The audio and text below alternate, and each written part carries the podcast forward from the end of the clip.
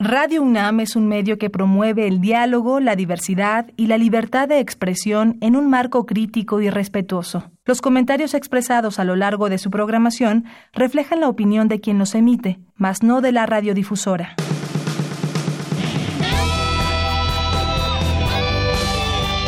Prisma RU.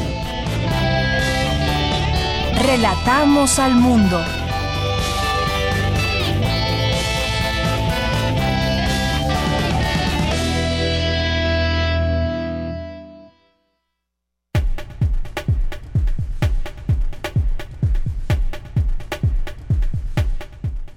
Buenas tardes. Gracias por estar con nosotros, por hacernos compañía a través de la radio, a la vez de que le podamos informar sobre los acontecimientos más recientes en México y el mundo, por supuesto desde una mirada universitaria y también información desde la UNAM. Vamos a tener hoy en nuestro programa de Prisma RU, aquí en el 96.1 de FM, vamos a platicar sobre eh, un aniversario más. Se cumplen siete años de este movimiento que inició eh, Javier Sicilia a raíz del asesinato de su hijo allá en eh, Cuernavaca, Morelos. ¿Qué ha pasado durante estos siete años de movimiento, donde mucha gente se unió a esta causa y se unió desde, desde pues el tener algún familiar desaparecido, pero también mucha gente que simpatiza con esta causa para defenderla y para seguir exigiendo, seguir trabajando, seguir organizándose como eh, sociedad civil para tratar de revertir números, cifras en cuanto a desaparecidos y asesinatos en nuestro país. También vamos a platicar más adelante sobre otro tema que sin duda es muy importante y que va ligado también de alguna manera a este del movimiento. Tiene que ver con la violencia y tiene que ver con el turismo. Ahora que justamente muchas personas salen de vacaciones, muchas se quedan en la ciudad, pero mucha gente sale y, también de otros países vienen y visitan México. Ha pasado que en los últimos años hemos tenido muchos avisos, alertas por parte, por lo menos de Estados Unidos, donde alertan a sus visitantes, a sus connacionales, a que que estén pendientes o alertas de lo que sucede en el país. Incluso recomiendan no viajar a algunas, algunas zonas, después retiran esta, eh, este llamado, pero ¿de qué manera afecta la violencia al turismo en nuestro país.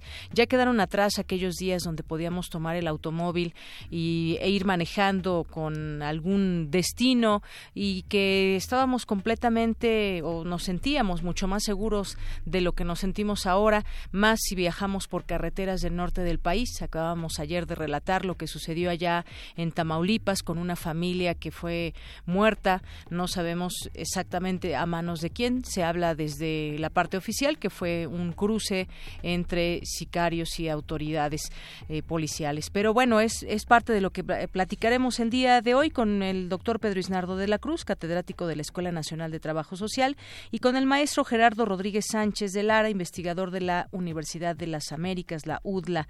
También tendremos información sobre las elecciones en esta, eh, estas cápsulas que le hemos presentado desde hace algunas semanas a lo largo de esta emisión. Y también también hoy es martes, martes de cine perdón, martes de literatura, no de cine, ya me estoy adelantando, es el jueves.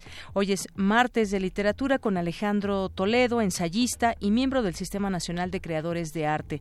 200 años de Frankenstein. Platicaremos con él sobre este tema. Hoy es martes de Poesía RU con Margarita Castillo. Y también tenemos nuestro perfil humano de hoy, que es con el doctor Víctor Cruz Atienza, jefe del Departamento de Sismología del Instituto de Geofísica de la UNAM. Una de las quizás pocas personas que lamenta mucho no haber estado en el eh, terremoto del pasado 19 de septiembre de 2017. Con él conversamos sobre eh, estos temas de los sismos y de cómo, pues hasta el momento no se pueden predecir, pero quizás llegue el momento en que un sismo se pueda predecir. Esto y más hoy aquí en Prisma RU 96.1 de FM. Soy de Yanira Morán y lo invito a que se quede con nosotros. Vamos ahora a nuestro resumen informativo.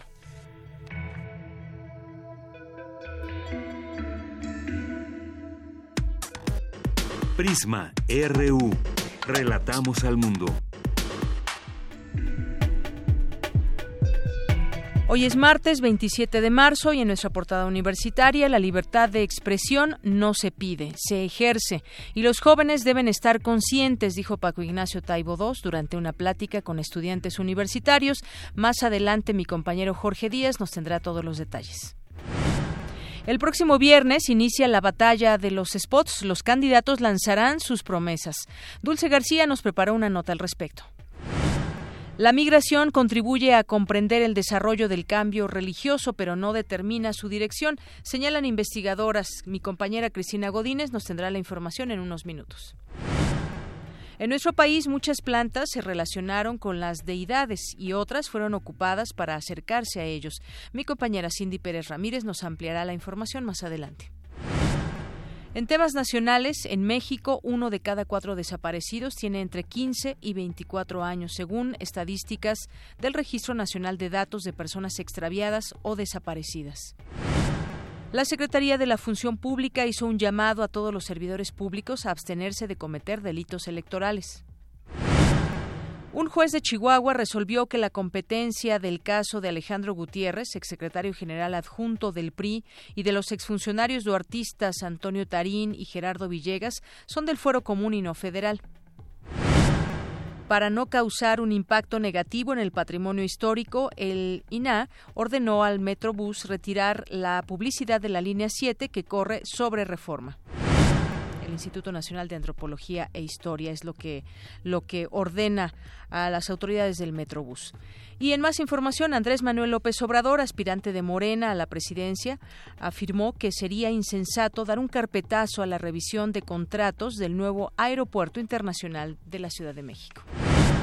El candidato presidencial del PRI, por su parte, José Antonio Mid, advirtió que los grandes proyectos de infraestructura no se deciden a partir de la ignorancia. Y por su parte, Ricardo Anaya, aspirante, aspirante presidencial panista, se reunió hoy en Nuevo León con los candidatos de su partido a las alcaldías, diputaciones locales y federales, así como las senadurías. Integrantes de la sección 22 de Oaxaca se manifiestan en diferentes puntos de la entidad en protesta por el enfrentamiento que ayer dejó dos heridos en Nochixtlán.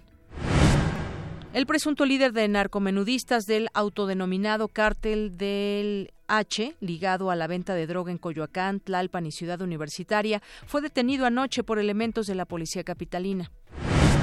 En temas de economía, en febrero la tasa de desocupación disminuyó ligeramente a 3.30% de la población económicamente activa frente a 3.35% de enero, según datos del INEGI.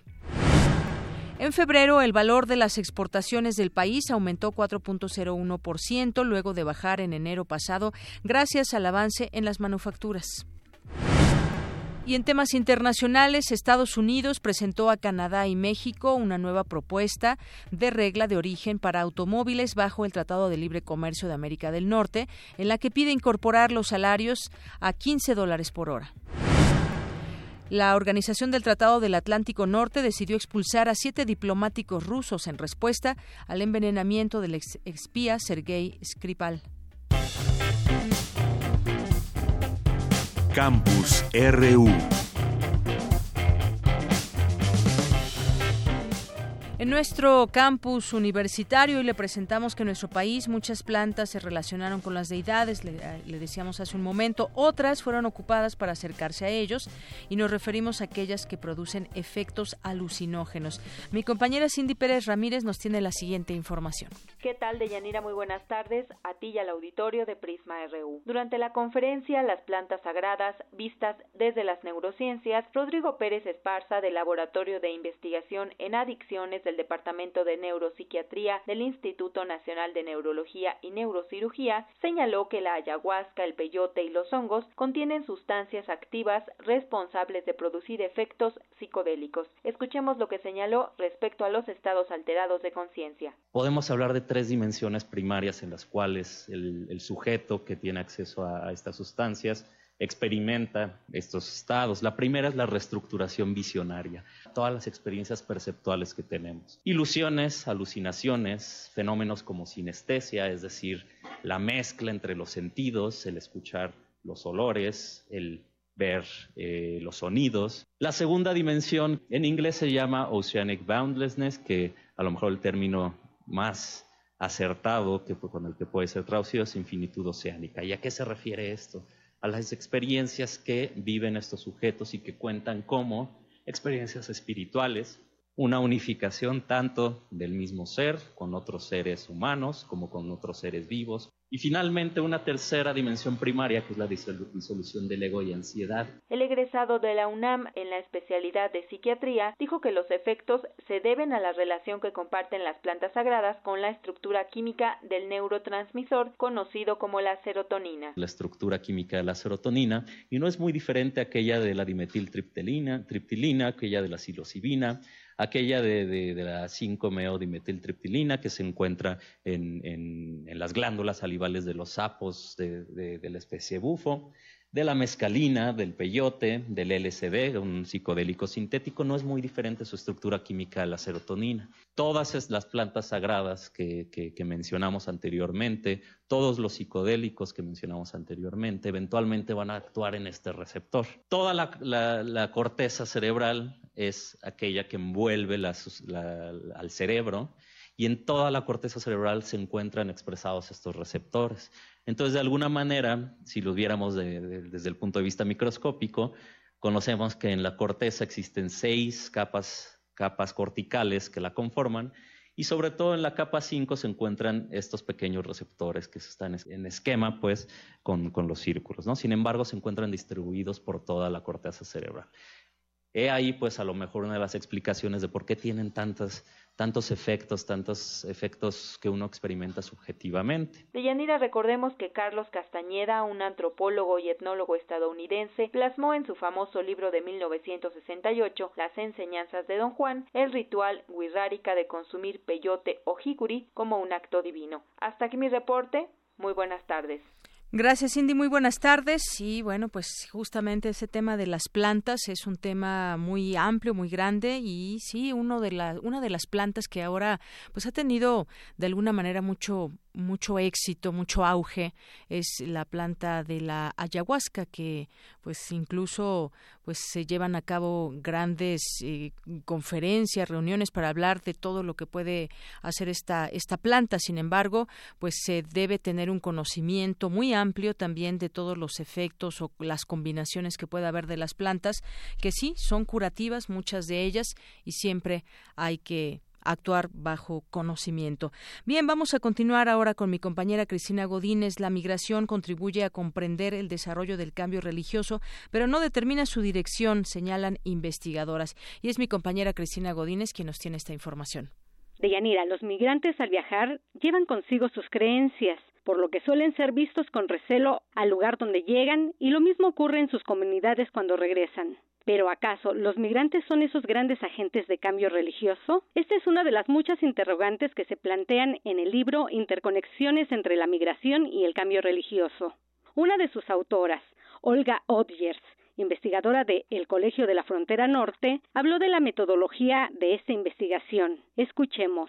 Y una de las cosas que tratamos de hacer todo el tiempo es no dar privilegio a una sobre la otra, sino realmente tratar de pensar en las interconexiones múltiples sin, como parte de un diseño metodológico, dar prioridad a una sobre la otra. Muy rápidamente, como antecedentes, en el campo de los estudios sobre migración, y específicamente sobre migración y religión, ha habido un énfasis sobre lo que sucede en las sociedades de destino. Y aunque se puso de moda el transnacionalismo y se empezó a hablar de eh, estudios multisituados, realmente había mucho menos análisis en términos de qué es lo que sucede en las comunidades de origen con estos distintos tipos de movilidad. Entonces, eh, si bien por supuesto nos interesaba conocer la movilidad del contexto que estudiamos, sí nos, nos importaba específicamente pensar en eh, el origen. En tanto, la coautora Liliana Rivera Sánchez dijo que la investigación data de 2008 y que la concluyeron en 2012. Iniciamos en campo a finales de 2008, concluimos hasta 2012, más o menos. Eh, estuvimos un buen tiempo allí. Los datos que tenemos, incluso específicamente en el capítulo 2, que nos dedicamos a reconstruir la evolución de los creos religiosos y que lo hacemos con datos censales. Llegamos hasta 2010 porque justo, digamos, para la elección de los sitios no teníamos información de 2010, pero estando en campo, hasta decíamos, digamos, en broma, que afortunadamente nos había ratificado una tendencia que nosotros veíamos históricamente, porque en 2010 lo que nos confirma es que Zacualpan sigue tan católico como se veía, nosotros pensamos que quizás ya ahí veríamos un proceso de diversificación, el porcentaje de católicos era exactamente el mismo que 10 años antes, por ejemplo, y en cambio Tepalcingo seguía avanzando hacia la diversificación religiosa. Deyanira, en este texto destaca el que la migración internacional constituye un recurso para los creyentes. La migración contribuye a comprender el desarrollo del cambio religioso, pero no determina su dirección. Este es mi reporte. Buenas tardes. Gracias, Cristina. Muy buenas tardes. Porque tu opinión es importante, síguenos en nuestras redes sociales, en Facebook como Prisma RU y en Twitter como arroba PrismaRU. Relatamos al mundo. Relatamos al mundo.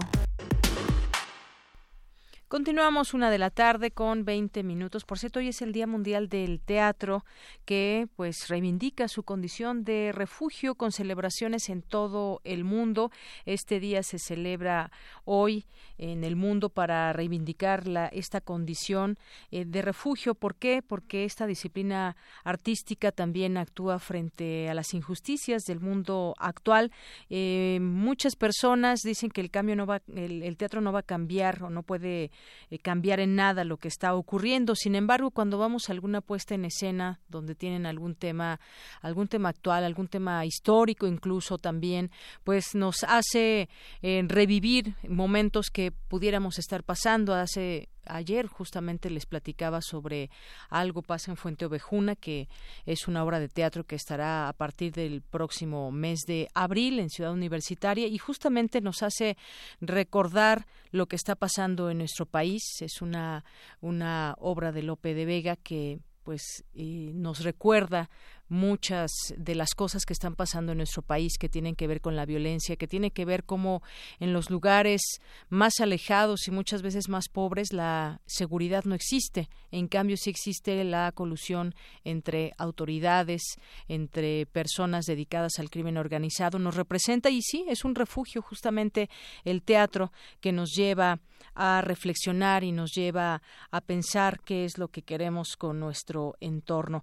El Día Mundial del Teatro que se celebra hoy y que es organizado por el Instituto Internacional de Teatro, la Comunidad Teatral Internacional, y la, la idea es que varios eventos eh, nacionales e internacionales se organicen en distintos puntos del mundo para conmemorar esta ocasión. En México, pues no es la excepción y hay muchas actividades al respecto. El teatro que nos conmueve, que nos eh, incomoda, nos perturba, turba, nos exalta. Decían también en esta obra que recién fui a ver, decía el director Fernando Bonilla, no se necesita un lugar específico para hacer teatro, no se necesita otra cosa más que los actores y al el público del otro lado. Así que hoy recordamos el Día Mundial del Teatro y todo lo que conlleva esta expresión del arte. Y bueno, en otras cosas, ayer también platicábamos sobre tratar de dar este seguimiento a la desaparición de estudiantes en Tonalá y bueno, hubo ya a policías, policías que fueron liberados y eh, los cinco policías de Tonalá detenidos tras la desaparición de tres estudiantes de la Universidad de Medios Audiovisuales fueron liberados. Esto lo dio a conocer la Comisaría General de Seguridad Pública Municipal. La liberación se dio porque se comprobó que la detención de los uniformados fue ilegal y porque no había suficientes pruebas que los vincularan con la desaparición de Salomón, Marco y Daniel. Hace cuatro días se había informado que cinco elementos fueron retenidos por la Fiscalía General del Estado, así como del aseguramiento de dos automóviles en los que viajaban los estudiantes desaparecidos, los cuales fueron localizados en una finca. Los seis jóvenes, hay que recordar, desaparecieron el 19 de marzo cuando regresaban de Tonalá, lugar al que habían ido para hacer un trabajo escolar. Hasta el momento, pues no se tiene mayor información de dónde pueden estar estos estudiantes. Y desafortunadamente, de verdad, en temas nacionales, pues no podemos dejar de destacar lo que pasa en enfrentamientos entre, entre policías y, y el crimen organizado. Ayer también dábamos un poco cuenta de lo que había sucedido. Por una parte, un relato donde dice que las eh, armas de la Marina fueron las que habrían alcanzado a una familia y posteriormente se aclaró a través de un boletín oficial que eh, habrían sido eh, pues eh, muertos en un fuego cruzado y en donde el calibre de las armas de la marina no correspondía con el que fue, fueron muertas estas personas. El caso es que dos madres y dos niñas murieron en balaceras en Tamaulipas. Esta información que sigue pues perturbándonos de alguna manera porque pues gente inocente pierde la vida. En Reynosa un policía protegió con su cuerpo a un niño, algo que también, bueno, pues destacan mucho en, medios de comunicación, pero pues eh, estas personas que fueron muertas, pues nada mm, pasará para que recuperen la vida, pero quizás sí se pueda conocer exactamente la realidad que enmarca a estas eh, a estas acciones aquí en nuestro en nuestro país y bueno pues eh, hoy se cumplen siete años del movimiento por la paz con justicia y dignidad de eh, poeta Javier Sicilia. Hay que recordar que en su momento, pues él llevó a cabo esta eh, pues esta manifestación que después se llevó a cabo en distintos estados del país. El gobierno, dice eh, Sicilia, el gobierno de Enrique Peña Nieto, al igual que el de Felipe Calderón y las partidocracias, han traicionado a las víctimas y con ellas a la nación entera. Y a pesar de las leyes de víctimas y desaparición, muy poco se ha logrado siete años después de este movimiento, es lo que dice su fundador Javier Sicilia. Prácticamente siete años que asesinaron a su hijo Juan Francisco junto con otras seis personas que se cumplirá eh, mañana. Mañana se cumplen siete años de esta de este asesinato y también de este nacimiento de este movimiento por la paz que ha llevado el mensaje a mucha gente. Ha llevado el mensaje a personas que perdieron algún familiar, eh, víctimas de víctima de la violencia o personas que pues al lado de él están dando esta, esta batalla. Aseguró también Javier Sicilia que la deuda del, de Estado en términos humanos asciende a por lo menos 150 mil personas asesinadas y 30 mil desaparecidos. Él llevó a cabo una conferencia de prensa y también eh, pues ahí mencionó todas estas estrategias que de pronto se pretenden llevar a cabo o se llevan a cabo, pero que son estrategias fallidas de combate al crimen organizado, ahora también con la ley de seguridad interior. También, eh, pues, eh, saludó el guiño de Andrés Manuel López Obrador, quien la víspera recordó al movimiento por la paz con justicia y dignidad.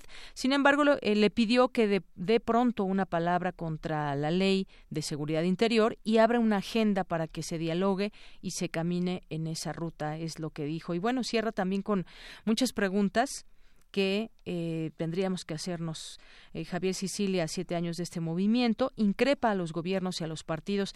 ¿Qué tienen que decirles a las víctimas? ¿Cuál es su propuesta de justicia y de paz para ellas y el país? ¿Cómo harán si ganan para hacerlas posibles y no convertirse en los próximos administradores del infierno? ¿Cuál es su posición ante las drogas y sus propuestas para dejarlas de ver como un problema de seguridad nacional y enfrentarlo como un asunto de salud pública? ¿Cómo, por lo tanto, van a generar una política que deje de subordinar al país a la estrategia de seguridad nacional de los Estados Unidos que se quiere legalizar con la Ley de Seguridad Interior? ¿Cuál va a ser su política frente a los desaparecidos y las fosas del país? Es lo que deja ahí como preguntas. En su momento para pues para los gobiernos y quizás también en su momento para los candidatos. Bien, pues eh, vamos a continuar ahora con mi compañera Cristina Godínez, que como todos los martes nos lleva a conocer algún, algún campus universitario y en esta ocasión nos lleva al Instituto de Energías Renovables de la UNAM en esta sección de Por los Caminos del Puma. Por los Caminos del Puma.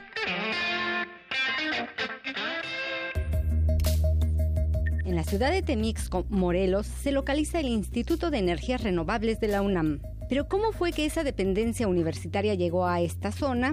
Para conocer su historia platicamos con el doctor Manuel Martínez Fernández, quien fue uno de los fundadores del instituto. El investigador comenta que en 1979 el Centro de Investigación en Materiales se convirtió en Instituto de Investigaciones en Materiales. En ese año se creó el Departamento de Energía Solar. Para los años 80, siendo rector el doctor Guillermo Soberón y como parte del proyecto descentralizador de la UNAM, se aprobó la creación del Laboratorio de Energía Solar en Morelos. Y de ello nos habla el doctor Manuel Martínez Fernández. Se creó un polo en el estado de Morelos, en Cuernavaca, pero nosotros nos vinimos a, Temisco eh, porque había este, una claridad atmosférica muy buena para hacer mediciones y calibración de equipos de medición solar y eh, también había más espacio para poder hacer experimentación. Eh, fue así que en 1985 eh, finalmente se inauguró el laboratorio de energía solar, así se llamó, dependiente de el Instituto de Investigaciones en Materiales. El exdirector del Instituto de Energías Renovables cuenta que para 1996 de departamento pasó a Centro de Investigación en Energía y después a Instituto. Nos habíamos ampliado un poco a otras fuentes de energía este ya no era solamente la solar, sino que también era un poco de biomasa, un poco de, eólica, un poco de, de, geotermia. Y realmente nuestra, como centro de investigación en energía, nuestra productividad era, estaba arriba del promedio del subsistema de investigación científica. Seguimos creciendo de tal forma que hace cinco años ya nos eh, Consejo Universitario aprobó la creación del Instituto de Energías Renovables. En el instituto se imparte la licenciatura en Ingeniería en Energías Renovables, así como maestrías y doctorados. Es así que tiene una activa comunidad universitaria. En el Instituto de Energías Renovables ahora seremos eh, del orden de 50 investigadores, aproximadamente unos 15 técnicos académicos, tendremos unos eh, siete, ocho personas que están haciendo el postdoctorado y además tenemos siete catedráticos con ACIT trabajando aquí con nosotros. Desde el punto de vista de alumnos, tenemos aquí en Temisco 400 eh, alumnos más o menos, tanto en licenciatura como en maestría y doctorado. La licenciatura empezó será unos seis años y graduamos del orden de 20 personas de maestría al año y unos 10 doctores al año.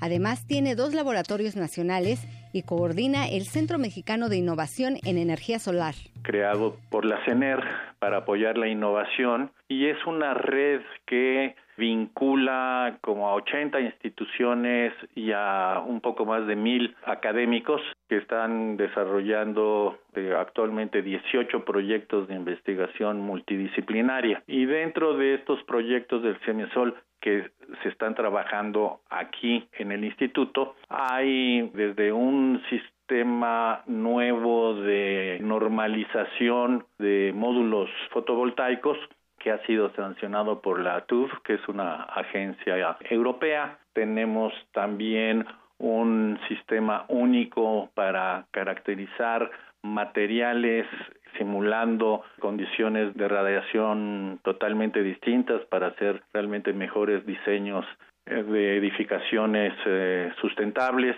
También se tienen este, laboratorios de materiales para celda solar eh, que son realmente a nivel mundial y que estamos en, con publicaciones eh, internacionales, todo esto arriba del promedio del subsistema de investigación científica.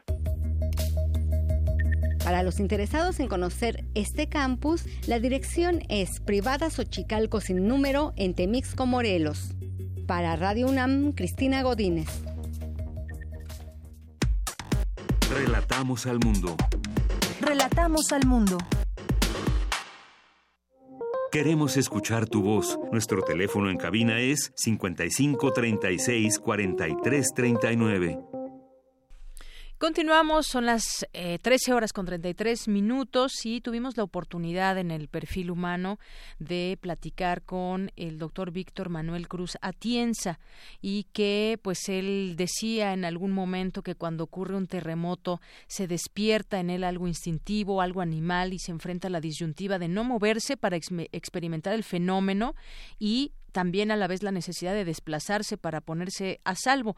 Quiere entender cómo y por qué ocurren los terremotos por medio de modelos matemáticos. Estos modelos permiten generar escenarios sísmicos verosímiles para evaluar el peligro en zonas urbanas vulnerables. Bueno, una conversación muy rica que sostuvimos con él. Antes vamos a escuchar esta semblanza sobre el doctor Víctor Manuel Cruz Atienza. Perfil RU. Víctor Manuel Cruz Atienza es ingeniero geofísico, maestro en sismología por la UNAM y doctor en Geofísica y Ciencias del Universo por la Universidad Tenisa Sofía Antípolis, Francia. Su propuesta teórica apunta que las cualidades de los sedimentos donde se propagan las ondas sísmicas influyen, en parte, en la duración de los terremotos. Por ello, el investigador del Departamento de Sismología del Instituto de Geofísica de la UNAM figura en la lista de los 10 científicos más relevantes de 2017, según la revista británica Nature, debido a la precisión de sus modelos sísmicos. Desde 2013 se ha desempeñado como jefe del Departamento de Sismología del Instituto de Geofísica de la UNAM y es autor del libro Los sismos, una amenaza cotidiana. Este es el perfil humano del doctor Víctor Manuel Cruz Atienza.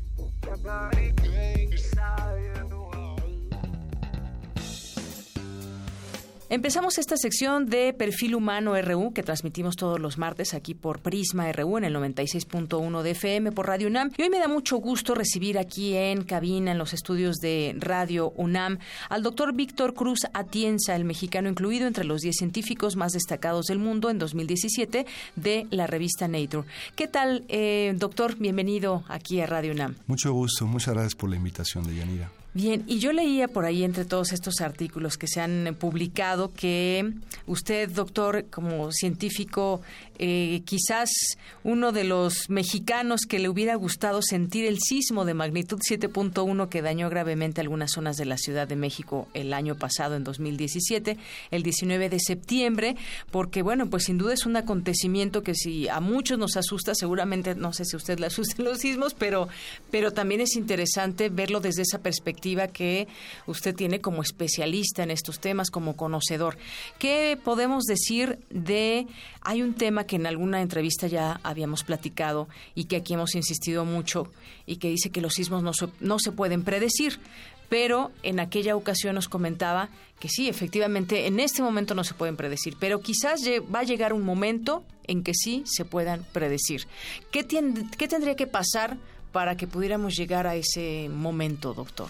Sí, eh, esta, esta precisión es bien importante para mí porque eh, si yo, yo no puedo decir hoy, con base en los descubrimientos que ha habido en los últimos 10, 12 años a nivel global por la comunidad internacional, que los sismos no se pueden predecir, porque decir eso supone que nunca, por su naturaleza misma, será posible alcanzar ese objetivo que ha sido un anhelo por décadas de muchos sismólogos. Lo que se debe decir es que hasta hoy no se ha podido predecir con certeza un terremoto. ¿Y por qué lo digo? Estas observaciones han revelado una fenomenología que se desconocía hasta hace poco de la forma en que se comportan las fallas geológicas, la mecánica que eh, opera en las fallas geológicas que dan origen a los grandes sismos y que indica, esta fenomenología indica que si fuéramos capaces de observar lo que ocurre muy cerca de las fallas eh, potencialmente peligrosas donde ocurrirán terremotos devastadores, si pudiéramos observar con mucho detalle y muy cerca de las fallas lo que está pasando, probablemente con base en todo este cúmulo de información eh, que, sea, eh, que hay hoy, eh, probablemente sea posible identificar fenómenos precursores que sistemáticamente ocurran antes de una ruptura mayor. De ser así, seríamos entonces capaces de advertir, de saber que un sismo grande es altamente probable en los pocas horas o días, ¿no? Entonces, eso es, yo, yo pienso que probablemente en un futuro todavía incierto, esto pueda ser posible. Muy bien. Y ahora me gustaría que nos platicara un poco sobre este artículo que se publicó en la revista In Nature y que le dio justamente esta, este reconocimiento. ¿Qué, ¿Qué, fue lo que se publicó en este, en este artículo? Sí, mire, eh, en realidad es, es, el reconocimiento al que hace alusión, eh, se desprende en parte de ese, por ese trabajo y otras cosas que hemos hecho todos juntos como equipo de trabajo en la UNAM. Eh, a raíz de los sismos recientes, ¿no? Pero en particular, sí, y yo con gusto le explico eh, brevemente lo que ahí entendimos. que tiene que ver con lo que ocurrió el 19 de septiembre del año pasado. Eh, ahí, digamos, nosotros desarrollamos un modelo teórico que nos permite estudiar y tratar de explicar un poco mejor un aspecto específico de la respuesta sísmica del valle, que es la duración del movimiento en la zona del lago, en esos depósitos blandos de los antiguos lagos de, del Valle de México.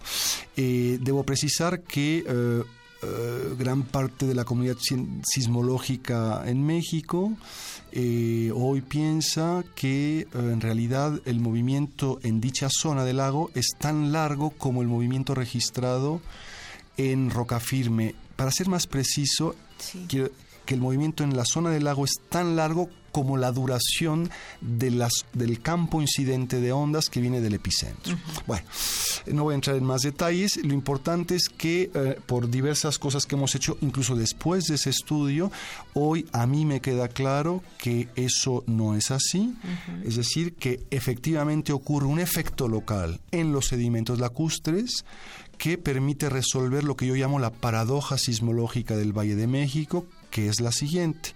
¿Cómo es posible que en, un, en una cuenca sedimentaria tan altamente disipativa, es decir, donde las ondas sísmicas les cuesta trabajo propagarse porque se disipan, el movimiento sea tan largo.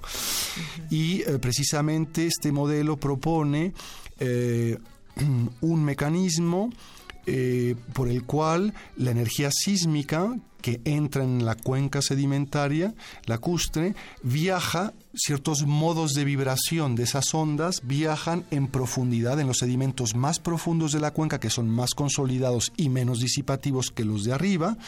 Y es ahí en esa cuenca, en esa región profunda de la estructura donde la energía habita y puede por más tiempo y por lo tanto inducir movimientos eh, prolongados en superficie. ¿no? Así es. Eso es esencialmente y efectivamente en 2017 con la vastísima red de acelerómetros que registraron el movimiento constatamos que la duración del movimiento en zona del lago es mucho más larga, tres veces más larga en la parte más profunda, zona centro, que en zona de roca firme. ¿no? Muy bien. Y, por ejemplo, si hoy tuviéramos, porque en algunos lados se ha hecho, no, recuerdo exactamente en qué lugar, me parece que en Tabasco, donde hay cauces de ríos y demás, y de pronto se quiere construir ahí, es decir, ya como en poner encima todo lo que se hace para una construcción y entonces queda ahí finalmente este tipo de suelo.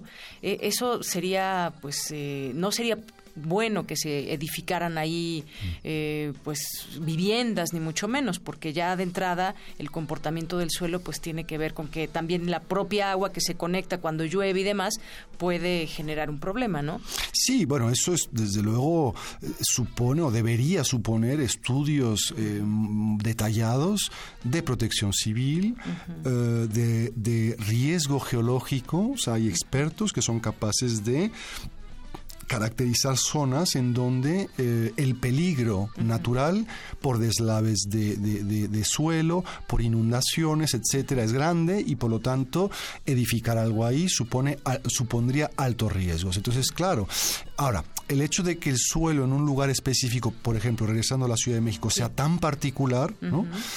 No como esas arcillas de las que hemos hablado, no supone per se que el riesgo sea grande en la edificación que ahí se haga. Pues ese es el desafío de la ingeniería y hay eh, excelentes ingenieros en México, ingenieros sísmicos en México que han sabido caracterizar el movimiento del suelo en la ciudad para tener los elementos necesarios para eh, concebir, eh, calcular estructuras que no sean vulnerables. Partiendo de ese conocimiento. Por supuesto. decir que, Entonces, lo que, el mensaje es no por ser así el suelo, eh, eh, la edificación que ahí se haga supondrá riesgo. Simplemente hay que caracterizar bien el suelo y construir en consecuencia. Claro, porque hay muchas, eh, usted decía, en 1985 se afectó mucho la zona centro y en esa zona, por reforma muy cerca del centro, se han edificado torres muy, muy altas, pero justamente con esta nueva tecnología y la ingeniería que permite aguantar, no, no recuerdo cuánto decían, de cuántos grados un, un terremoto, pero que estos gatos hidráulicos y todo como están construidos, pues eh, aminoraría cualquier eh, situación en estos edificios tan altos.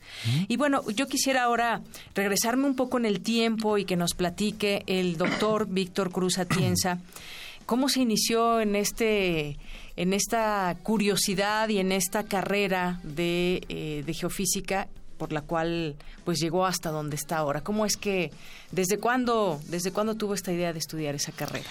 Bueno, eh, a ver, yo pude haber estudiado otra cosa en mi vida, ¿no? De hecho, estuve cerca de hacerlo. Yo cuando tuve que decidir qué estudiar, qué carrera estudiar, tuve, habían varias alternativas, entre, entre otras arquitectura, física o geofísica o una ingeniería. Entonces ya me metí más a entender los planes de estudio, investigar, hablar con gente que conocía ya eh, pues en la materia.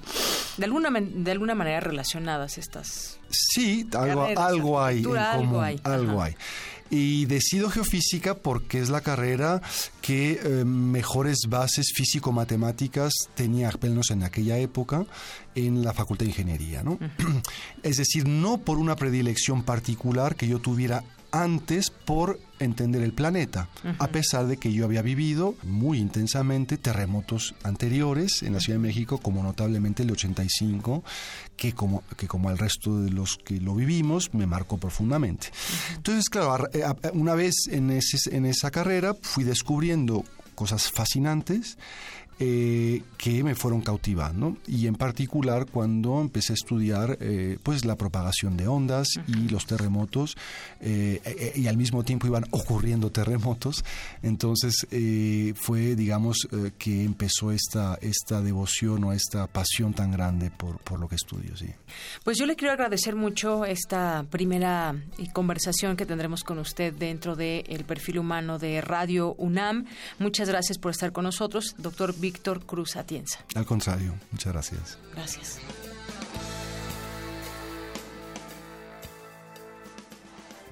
Porque tu opinión es importante, síguenos en nuestras redes sociales, en Facebook como Prisma RU y en Twitter como arroba PrismaRU. Queremos escuchar tu voz. Nuestro teléfono en cabina es 55 36 43 39. Prisma RU. Relatamos al mundo. Bien, continuamos. Es la una de la tarde con 46 minutos. Bueno, pues ahí parte de lo que nos dijo el doctor Víctor Manuel Atienza, que además, bueno, pues él en toda su trayectoria ha establecido técnicas sismológicas para cuantificar la fricción en las fallas geológicas y tiene una gran trayectoria que sigue ampliando día con día para entender estos, estos eh, fenómenos y quizás en algún día poder predecirlos. Hasta el momento no, y no nos confundamos ni creamos eh, notas que digan lo contrario. No se pueden predecir sismos hasta el día de hoy. Vamos a otros temas. Mi compañera Virginia Sánchez nos tiene información acerca del estado de excepción, shocks de violencia y protesta social. ¿Qué tal, Vicky? Muy buenas tardes. Hola, ¿qué tal, Deyanira y auditorio de Pisma RU? Muy buenas tardes. Pues así es, fíjate que eh, se llevó a cabo una ponencia en el Instituto de Investigaciones Sociales, denominado como tú bien lo has nombrado, y donde, bueno, se señaló que la movilización social se ha desarrollado en distintos contextos. Antes de los años 60 era convencional, pues se articulaba en torno a la clase social y detonaba movilizaciones particularmente obreras o urbano-populares.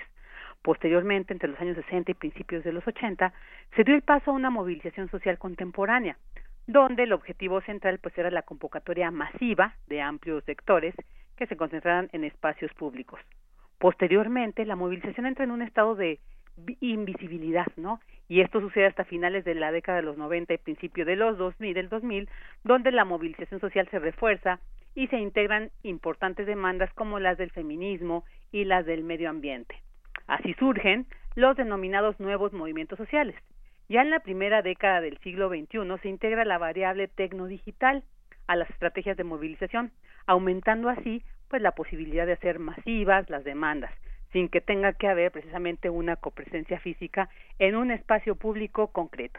Así lo detalló Edgar Guerra del Centro de Investigación y Docencia Económica CIDE durante su ponencia Estado de Excepción, Shocks de Violencia y Protesta Social, cómo se organiza la sociedad ante el horror, que presentó en el Instituto de Investigaciones Sociales, donde también señaló que ante la multiplicidad infinita de temáticas que acuerpan a la sociedad, pues existen una serie de factores comunes que nos pueden permitir trazar algún denominador y que pues nos permita comprender cuál es la situación social contemporánea y así repensar la movilización social, pues viendo aquí que se ha ido transformando durante las décadas. En primera señaló que esta postulación es pues la de una apuesta poderosa como la necesidad de construir desde los cimientos una nueva matriz sociopolítica que resignifique los modos en que están constituidas las sociedades contemporáneas y otras maneras en que nos relacionamos las unas con nosotros y les otras, dice.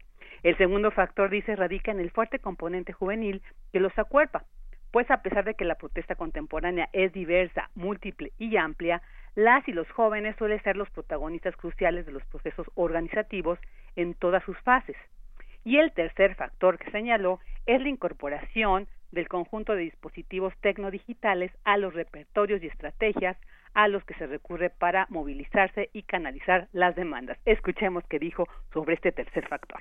La relativamente reciente incorporación de la variable tecnodigital a los procesos de movilización, esto, eso, eso cambió las reglas del juego. Eso ha cambiado en el sentido de que a mí me parece que es uno de los factores que ha operado una, eh, que ha servido de vehículo para operar las transformaciones en las que están insertas los, los procesos de movilización social contemporáneas no solo en términos de que ha ampliado el, alcance de las demandas que se expresan a partir de, una movilización social, sino que ha estrechado las dimensiones de espacio y de, tiempo. Y bueno, Edgar Guerra también señaló que esto ha tenido consecuencias importantes, sobre todo en términos analíticos. Escuchemos qué dijo al respecto. Porque ha permitido que la movilización social pueda ser vista, además del modo en que la concebimos como tal, eh, e históricamente lo hemos hecho, creo que le ha otorgado dos aristas importantes. Una, ha postulado la movilización social como una instancia productora de sentido, es decir, ahora se erige no solo como un vehículo para canalizar las demandas, sino como una parte fundamental de la arquitectura de la, de la subjetividad. Y eso hace que el efecto que pueda tener la movilización social en términos de la, de la arquitectura de lo público se potencie. Y la segunda, que creo que es una de las más importantes, eh, es que la movilización social además es una se ha convertido en una caja de resonancia en donde convergen los temas que constituyen básicamente lo que, lo que entendemos por interés público, por interés común. Bueno, ella, pues este es el reporte que tengo sobre esta interesante ponencia y pues quien quiera escucharla completo, pues está en la página de YouTube del Instituto de Investigaciones Sociales, está ahí todas las ponencias que ahí se presentan y que pues a veces no se alcanza a dimensionar todo el contenido tan importante, interesante y trascendental, pues como esta. Claro que sí, Vicky, muchas gracias. Ahí en, el, de la página del Instituto de Investigaciones Sociales pueden encontrar, como bien dices, todas estas eh, pláticas, conferencias que, pues aquí eh, les damos, tratamos de ampliarles un poco el tema, pero sin duda escucharla de corrido, pues seguramente tendrá mucho más interés para la comunidad universitaria y público en general. Gracias, Vicky. Gracias a ti, muy buenas tardes. Un abrazo, hasta luego. Igualmente. Relatamos al mundo. Relatamos al mundo.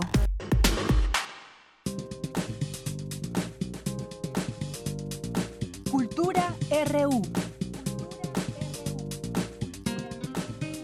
Amigos de Prisma RU, esta tarde realizaremos un viaje sonoro a uno de los epicentros de la cultura contemporánea que alberga diversas expresiones artísticas, musicales y literarias, el Museo Universitario del Chopo, uno de los recintos de la máxima casa de estudios cuyo edificio, al estilo Art Nouveau, fue armado entre 1903 y 1905 con materiales como hierro, tabique prensado y cristal procedentes de Alemania. Restaurado e inaugurado en 1975, este recinto presenta exposiciones de artes visuales de vanguardia, obras de teatro experimental y actualmente alberga cuatro exposiciones. Lo primero que verás al ingresar a la galería central es un gran globo aerostático, que representa la exposición Ascensión Cautiva de la mexicana Tania Candiani, cuyas prácticas artísticas se refieren a la compleja intersección entre sistemas de lenguajes. En los últimos años, Candiani ha realizado colaboraciones interdisciplinarias para conjugar diversas contribuciones en los campos del conocimiento y la investigación, consolidando intersecciones entre el arte, el diseño, la arquitectura y la ciencia, sin disipar su interés por apuntar al encuentro poético entre los mismos. Sus obras constituyen proyectos a gran escala en los que exploran las posibilidades de la tecnología, investigaciones respecto al tiempo, el sonido y sobre mecanismos narrativos. Ascensión Cautiva estuvo conformada por tres etapas. En la primera, se instaló un taller de costura para confeccionar la pieza principal de la exposición. La segunda etapa consistió en el ascenso y descenso del globo. Y la tercera etapa y última es su exhibición, acompañada de una serie de datos y anécdotas que se conectan con la historia de la aeronáutica en México y la del edificio que alberga el Museo Universitario del Chopo. La segunda muestra que podrás disfrutar se encuentra en la Galería Sur, detrás de un par de cortinas negras. Ven, pasa, toma asiento frente a la gran pantalla.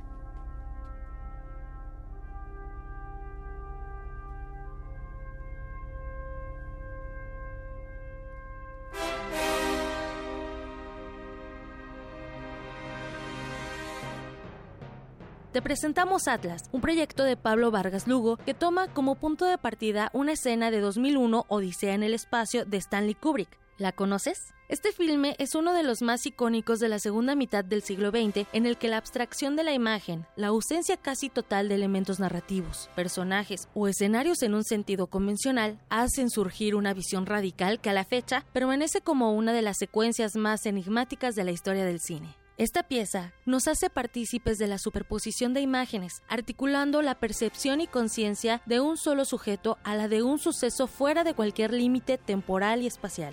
La obra de Pablo Vargas Lugo se destaca por la excentricidad y la fusión del espacio y el tiempo con un lenguaje y el color. En esta ocasión, el artista mexicano participó con el fotógrafo Rafael Ortega y con el compositor Juan Cristóbal Cerillo, que toma como punto de partida los mecanismos de composición y lectura referenciados para filmar la investigación que Vargas Lugo realiza sobre el origen, estructura y también los detalles que componen las alas de las mariposas. Sigamos transitando por el Museo Universitario del Chopo. Vamos a entrar a la Galería Rampas, que con sus paredes blancas y amarillas nos espera para conocer la exposición Líneas y Piedras de Pablo López Luz. ¿Quieres saber de qué se trata la muestra? Escuchamos al fotógrafo mexicano Pablo López Luz. Exposición Líneas y Piedras junta fotografías de seis proyectos diferentes realizados a partir del año 2011. Todos estos proyectos tienen una línea narrativa que tiene que ver un poco con la relación entre el pasado prehispánico y el presente contemporáneo en América Latina, en la ciudad contemporánea. En el recorrido de la exposición hay una concentración en encontrar justamente como símbolos del pasado prehispánico en el el mundo contemporáneo. Entonces hay una sección donde de repente aparecen escalinatas piramidales, en a lo mejor construcciones contemporáneas, en monumentos contemporáneos, estacionamiento de una ciudad del sureste mexicano y luego también hay una serie de proyectos que tienen que ver no solamente con México, sino también con Bolivia, con Argentina, en la que aparecen también geometrías o formas geométricas en la ciudad que hacen referencia de alguna manera directa o indirecta a la geometría del mundo prehispánico, ¿no? Del, de los textiles a lo mejor este prehispánicos o de los textiles indígenas que todavía se siguen haciendo. En el recorrido de la exposición encontrarás símbolos del mundo prehispánico en diversos lugares y monumentos no solo de México. También encontrarás geometrías del pasado en nuestra actualidad en Bolivia y Argentina. Si sigues las rampas de esta parte del museo, llegarás a la Galería Helen Escobedo, donde se alberga la cuarta exposición, Colección de Momentos, Diseño en México, 1999-2015. Una muestra de colaboración entre el Museo Universitario del Chopo y el World Design Capital 2018, que plantea posicionar la producción de diseño industrial mexicano de las últimas décadas como un conjunto coherente de objetos que dan testimonio de las innovaciones y tendencias. En esta muestra serás testigo no solo de la carencia de una colección institucional de diseño hecho en México, sino también de un espacio temporal para la generación de conocimiento y comprensión de la historia a través de diversos objetos como mesas, sillas, lámparas, incluso tapetes, además de comprender el contexto social y económico en que fueron generados. Así finaliza nuestro recorrido por las exposiciones actuales del Museo Universitario del Chopo. Toma en cuenta que Ascensión Cautiva de Tania Candiani estará disponible hasta el 13 de mayo. Colección de Momentos Diseño en México 1999-2015 podrás visitarla hasta el 27 de mayo. Líneas y Piedras del fotógrafo Pablo López Luz hasta el 10 de junio. Y Atlas de Pablo Vargas Lugo estará presente hasta el 22 de julio de 2018. Acude al Museo Universitario del Chopo de miércoles a domingo de 10 de la mañana a 7 de la noche. Yo soy Tamara Y regreso a los micrófonos a la cabina de Prisma RU.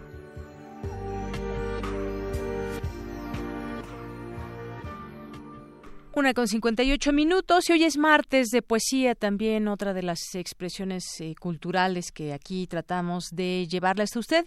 Y Margarita Castillo, como siempre, nos deja su voz y en esta ocasión nos tiene Palabras de Ricardo Molina.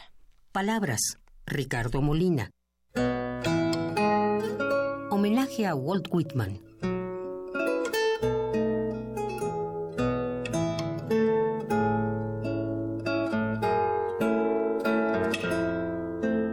El día. Este día es nuestro.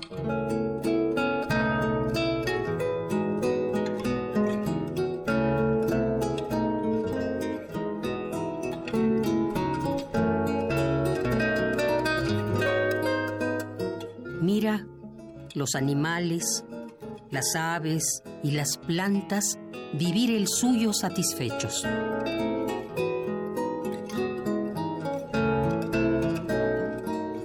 Míralos.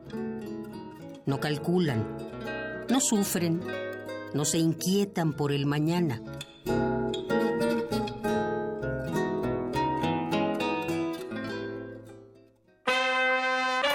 Ciencia que hacemos. La ciencia que necesitas. La ciencia que aporta. La ciencia que somos. La ciencia que somos. Iberoamérica al aire. Una coproducción del Instituto Latinoamericano de la Comunicación Educativa, la Dirección General de Divulgación de la Ciencia y Radio UNAM. Mesas de debate, reportajes, noticias, entrevistas, efemérides y mucho más podrás escuchar todos los viernes a las 10 y media de la mañana. 96.1 de FM. Retransmisión domingos a las 9 y media de la mañana por el 860 de AM. Radio UNAM. Experiencia sonora. Arriba, Marco. Hay que ir a la escuela. Arriba, papá. Tienes que ir a trabajar. Arriba, vecina. Hay que echar a andar el huerto. Arriba, Braulio. Hay que salir a correr. Arriba, mi amor. Nos toca cuidar a los nietos. Arriba, José. Hay que echarle una mano a México. Arriba, mexicanos. Nos urge cambiar el destino de nuestro país. Los valores hacen el cambio. Partido Encuentro Social. Hola, soy Jackie Nava, ex campeona mundial de boxeo. Creo que en la política y en el deporte uno debe de jugar limpio, sin trampas. Los del PRI repiten y repiten por todos los medios las mismas falsas noticias contra el del PAN. Son golpes bajos, no dejes que te engañen. Solo buscan dañar a un joven brillante y honesto en el que muchos creemos. Yo como tú creo que México merece un cambio joven y valiente. Movimiento Ciudadano. El rito comienza en el escenario. Los sonidos emergen, deambulan por el recinto, se cuelan en los oídos y estremecen los sentidos. Festival Intersección. los encuentros sonoros de Radio UNAM. Todos los viernes a las 21 horas en vivo desde la sala Julián Carrillo. Escúchalos a través del 96.1 de FM, www.radiounam.unam.mx o ven a Adolfo Prieto 133 Colonia del Valle, cerca del Metrobús Amores. La entrada es libre. Yo alguna vez fui joven y aunque los tiempos han cambiado, quería lo mismo que tú. Yo a tu edad tenía las mismas ganas que tú de hacerme escuchar. Nunca dejé de participar. Esta es la primera vez que puedo votar y lo haré para no dejárselo a otros. Gracias a ellos, hoy puedo elegir. Nuestra libertad también se debe a su esfuerzo. Nos toca aprovechar estas elecciones para decidir lo que queremos para nosotros y para México. Yo voto libre. INE. El Tribunal Electoral del Estado de México resuelve con justicia y celeridad las controversias jurídicas derivadas del proceso electoral. La y los magistrados garantizamos tus derechos político-electorales, conforme a los principios de certeza, imparcialidad, objetividad, legalidad y probidad. Y resolvemos de forma pronta y expedita los medios de impugnación con la emisión de sentencias.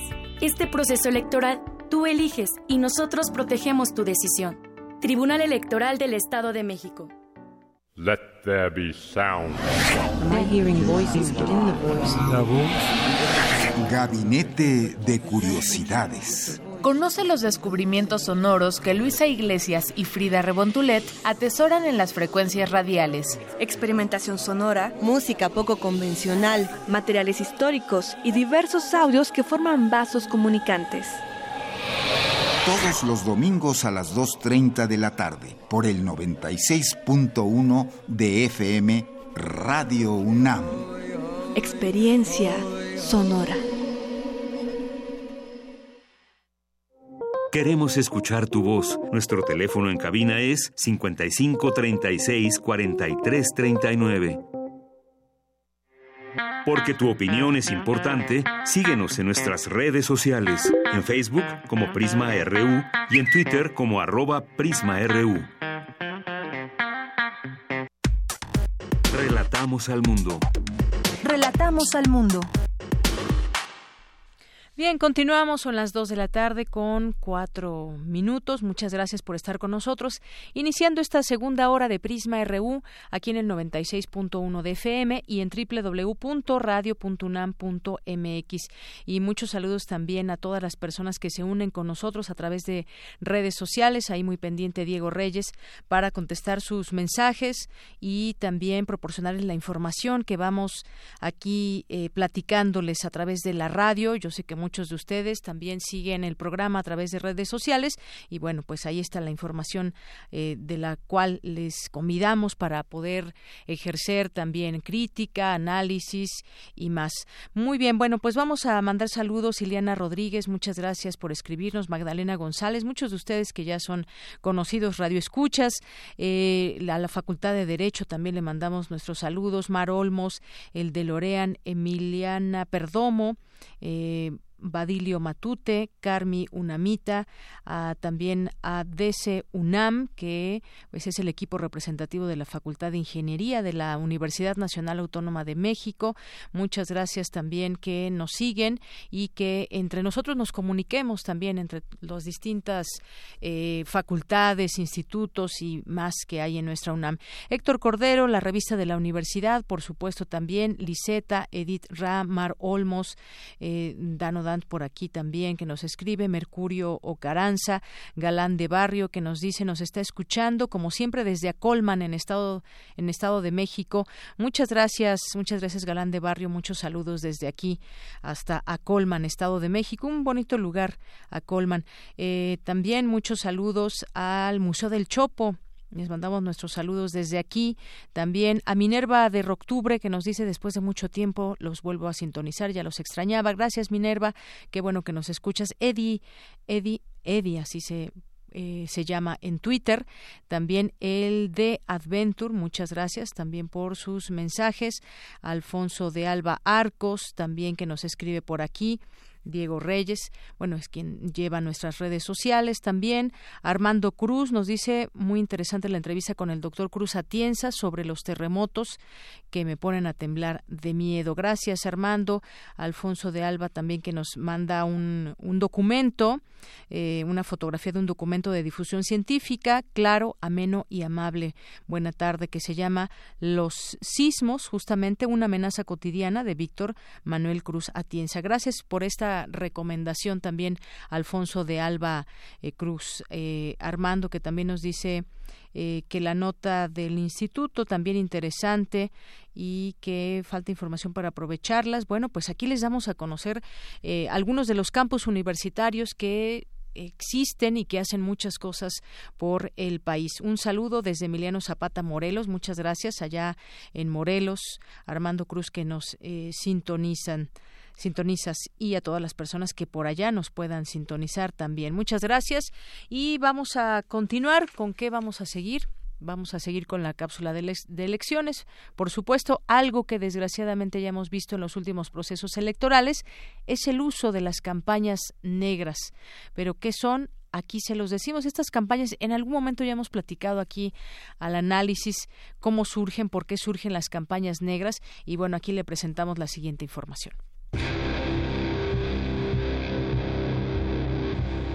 Proceso Electoral 2018. Prisma RU. Campañas negras.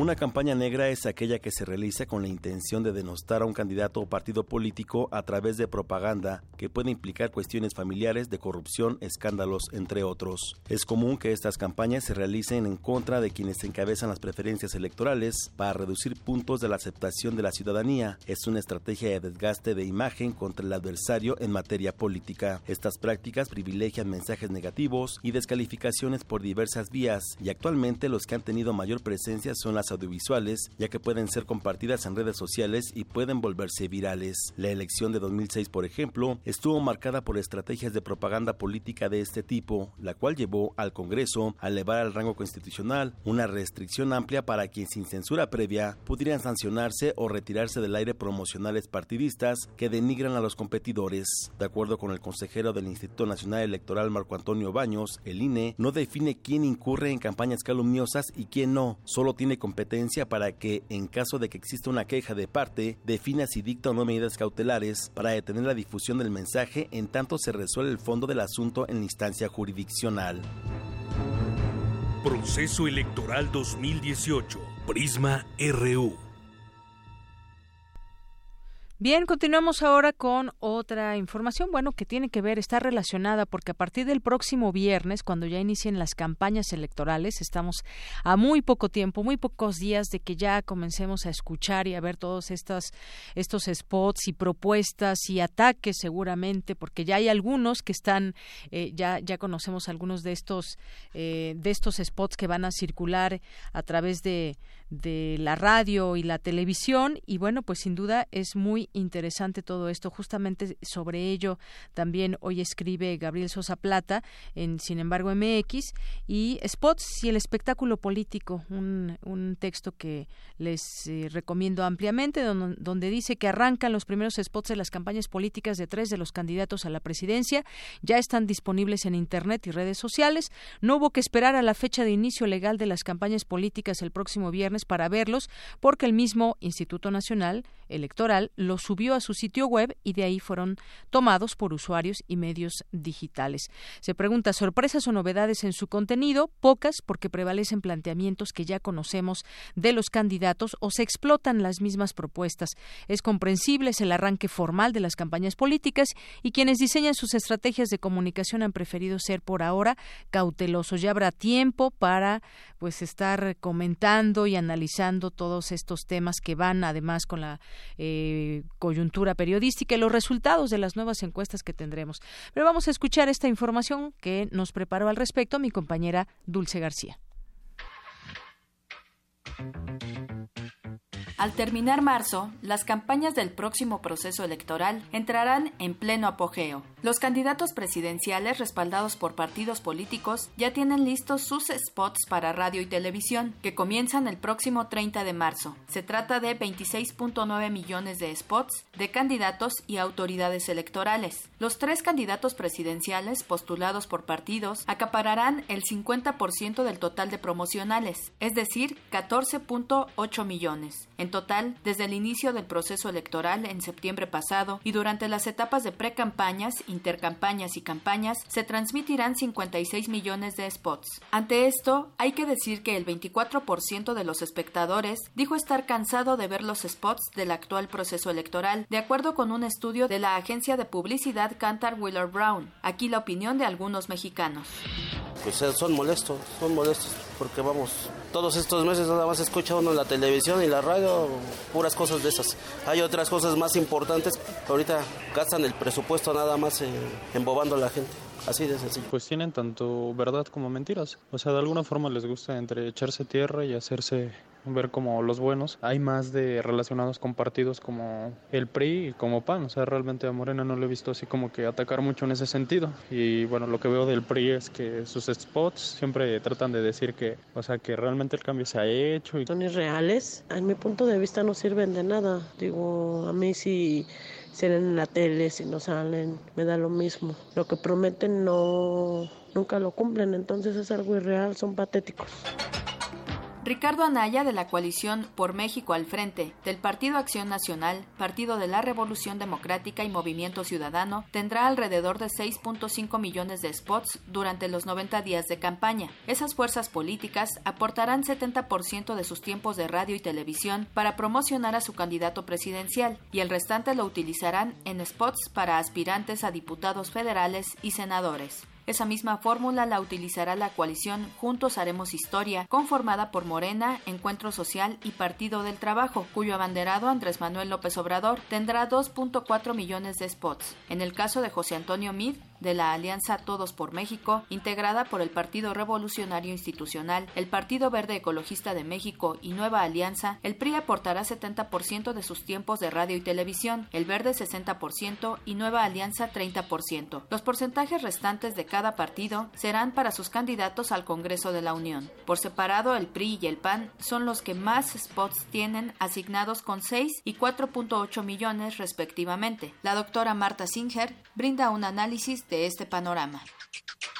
Los candidatos presidenciales quizás son ellos los que más atención han eh, ganado en, estos meses y muy muy poco sabemos de eh, otro tipo de candidaturas que están mucho más cerca de nuestra vida cotidiana como lo serán quienes estén en las nuevas alcaldías en la Ciudad de México en los ayuntamientos más de 3.000 eh, puestos a elegir y sin embargo el espacio para enterarnos de quiénes son, qué es lo que ofrecen estos miles de candidatos es prácticamente nulo. Cabe mencionar que las autoridades electorales tendrán 7.3 millones de spots para informar sobre el desarrollo del proceso electoral. Los concesionarios de radio y televisión están obligados a transmitir los spots de candidatos y partidos durante las campañas a razón de casi 300.000 promocionales diarios. Ante esto, Marta Singer señala que desafortunadamente dichos spots aportan muy poco a la transparencia. Han pasado tantos meses en que hemos estado escuchando a quienes ahora ya serán formalmente candidatos, que podemos preguntar si todavía tienen algo que no nos hayan dicho, realmente muy poco nos van a permitir entender de cómo ven el futuro de nuestro país. Lo que podemos esperar con toda certeza es un periodo de lo que se llaman las campañas negras, en donde las descalificaciones todavía cobren mayor eh, eh, dimensión. Creo que este esquema de spots publicitarios en los medios masivos, pues realmente aporta muy poco al terreno de la transparencia y la comprensión de la oferta electoral. Para Radio UNAM, Dulce García. Continuamos dos de la tarde con 16 minutos. Gracias a Dulce García por esta información amplia que nos da sobre este inicio de las campañas electorales. Están por comenzar el próximo 30, el próximo viernes 30 de marzo. Vamos ahora con mi compañero Jorge Díaz. La libertad de expresión no se pide, se ejerce y los jóvenes deben estar conscientes de la frase de Francisco Zarco. El primero de julio sostuvo el escritor Paco Ignacio Taibo II durante una plática con estudiantes de la Facultad de Ciencias Políticas y Sociales de la UNAM. Adelante, Jorge, buenas tardes. Deyanira, buenas tardes. El día de hoy, Paco Ignacio Taibo se reunió con estudiantes de la Facultad de Ciencias Políticas y Sociales de la UNAM, en donde habló de las próximas elecciones del primero de julio. Para empezar, defendió el derecho al voto que tenemos todos los mexicanos y la capacidad de decisión que podemos tener todos nosotros en los comicios de julio próximo. Señaló que una frase de Francisco Zarco referente a la libertad de expresión es más vigente en estos momentos y mejor que en cualquier momento que pueda presentarse en la vida política de este país. La libertad de expresión, decía Sarco, no se pide, se ejerce. Y esta es una de las grandes lecciones de mi vida. Tenemos derecho a no, hagámoslo, ejerzamos. Las grandes lecciones de mi vida es la acción por delante. El verbo luego viene a construir la reflexión, pero el verbo no mueve, mueves tú con el verbo. Esta atinada combinación de lo que dices y lo que haces y la necesidad de que sea coherente uno de lo otro ha, sido una de las grandes lecciones de mi vida. Como no tengo que convencerlos de que voten, ni tengo que convencerlos de que voten por quién, este, ah, sí tendría que convencerlos de qué tipo de coyuntura vamos a vivir en los próximos meses. Te comento que al platicar con los estudiantes advirtió de todas las maniobras que el grupo en el poder va a realizar en las elecciones próximas y señaló que esas viejas prácticas del corporativismo y de comprar el voto y de tener sindicatos a favor, en fin, todas las maniobras que se han venido desarrollando desde que iniciaron las elecciones en este país van a persistir y ahí es donde debe ponerse especial atención para no caer en el error de votar por alguien que simplemente sea bonito, sea guapo o sea demasiado inteligente. Lo que debemos hacer en estos momentos, dijo Pacrinacio Taibo, es ver realmente qué es lo que puede pasar con este país. El reporte que yo tengo de Yanira. Muchas gracias, Jorge. Buenas tardes. Y bueno, continuamos ahora también con esta plataforma de verificado.mx, de la cual Radio UNAM es parte, forma parte de ello, y pues algunas de las notas que están circulando y de las cuales se encarga de verificar esta plataforma. Una de ellas, la frase que nunca dijo López Obrador en la entrevista con Milenio, no sé si ustedes vieron esa entrevista que tuvo con varios periodistas de esa televisora, y en donde pues cada quien puede tener su opinión, si lo atacaron, si salió bien librado, si no, si, si quién se enojó más, si los eh, periodistas o el, o el entrevistado y, pues la opinión que ustedes puedan tener. Una frase que no dijo en esta entrevista, pero que se la atañen a López Obrador, y dice así esta nota de verificado.mx, después de la entrevista de Milenio TV al candidato presidencial Andrés Manuel López Obrador, este medio compartió lo que llamó las mejores frases del debate.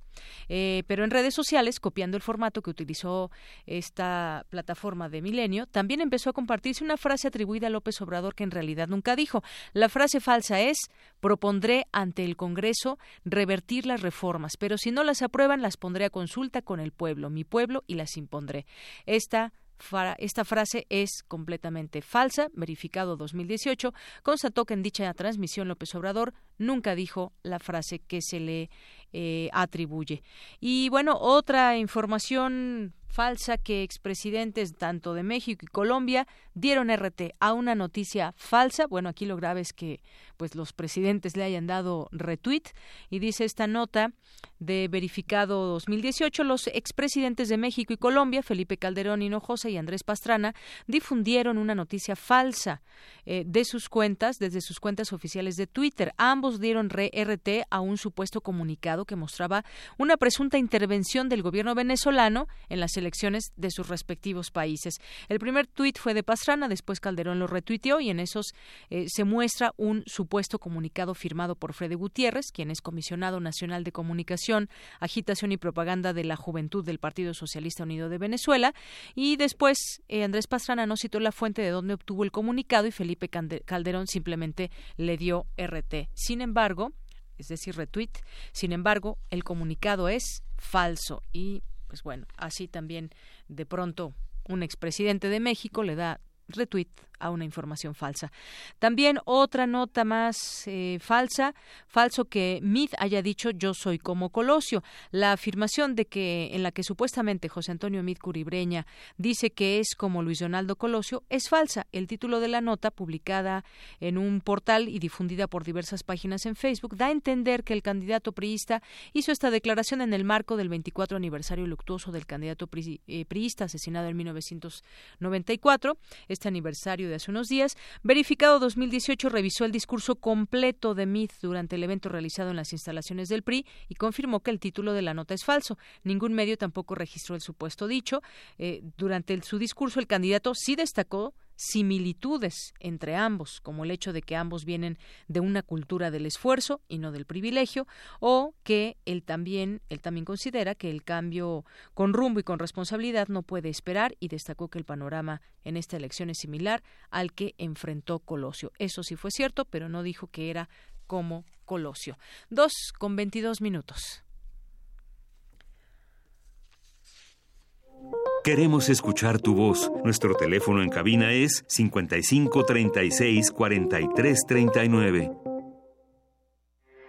Porque tu opinión es importante, síguenos en nuestras redes sociales, en Facebook como Prisma RU y en Twitter como arroba PrismaRU. Relatamos al mundo. Relatamos al mundo. Debate RU.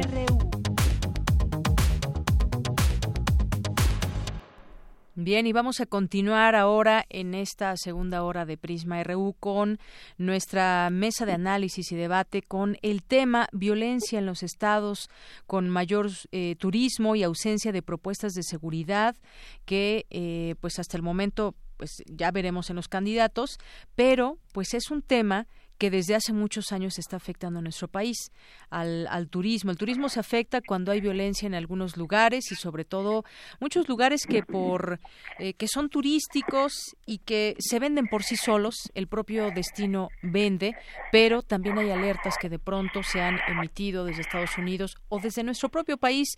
Al conocer las noticias, hay gente que prefiere ya no visitar algunos destinos por el tema de la violencia. Platiquemos de ello con el doctor Pedro Isnardo de la Cruz, catedrático de la Escuela Nacional de Trabajo Social de la UNAM y especialista en temas de seguridad nacional. Doctor, bienvenido a este espacio. Muy buenas tardes. Doctor Pedro Isnardo, ¿me escucha? Bueno, ahorita, ahorita lo ponemos en la línea. Sí, buenas tardes, encantado. Ahí está, muy bien, gracias doctor, bienvenido. Muchas gracias por la invitación y un saludo a su audiencia. Gracias. Y del otro lado también tenemos al maestro Gerardo Rodríguez Sánchez de Lara, él es investigador de la Universidad de las Américas, la UDLA de Puebla. ¿Qué tal maestro? Bienvenido, muy buenas tardes. Buenas tardes. Bueno, pues yo quisiera poner un poco en contexto este, este tema más allá del sitio en que se puede encontrar México, en turismo y demás. Y, en algún momento cuando se dio el sismo de 2017, apenas el año pasado, pues se hablaba de que puede afectar eh, la llegada de viajeros internacionales a México, pero pues se habla de que solamente es un, en un corto plazo, algunas semanas, pero el verdadero reto es la, la percepción de inseguridad que existe sobre algunos destinos de país.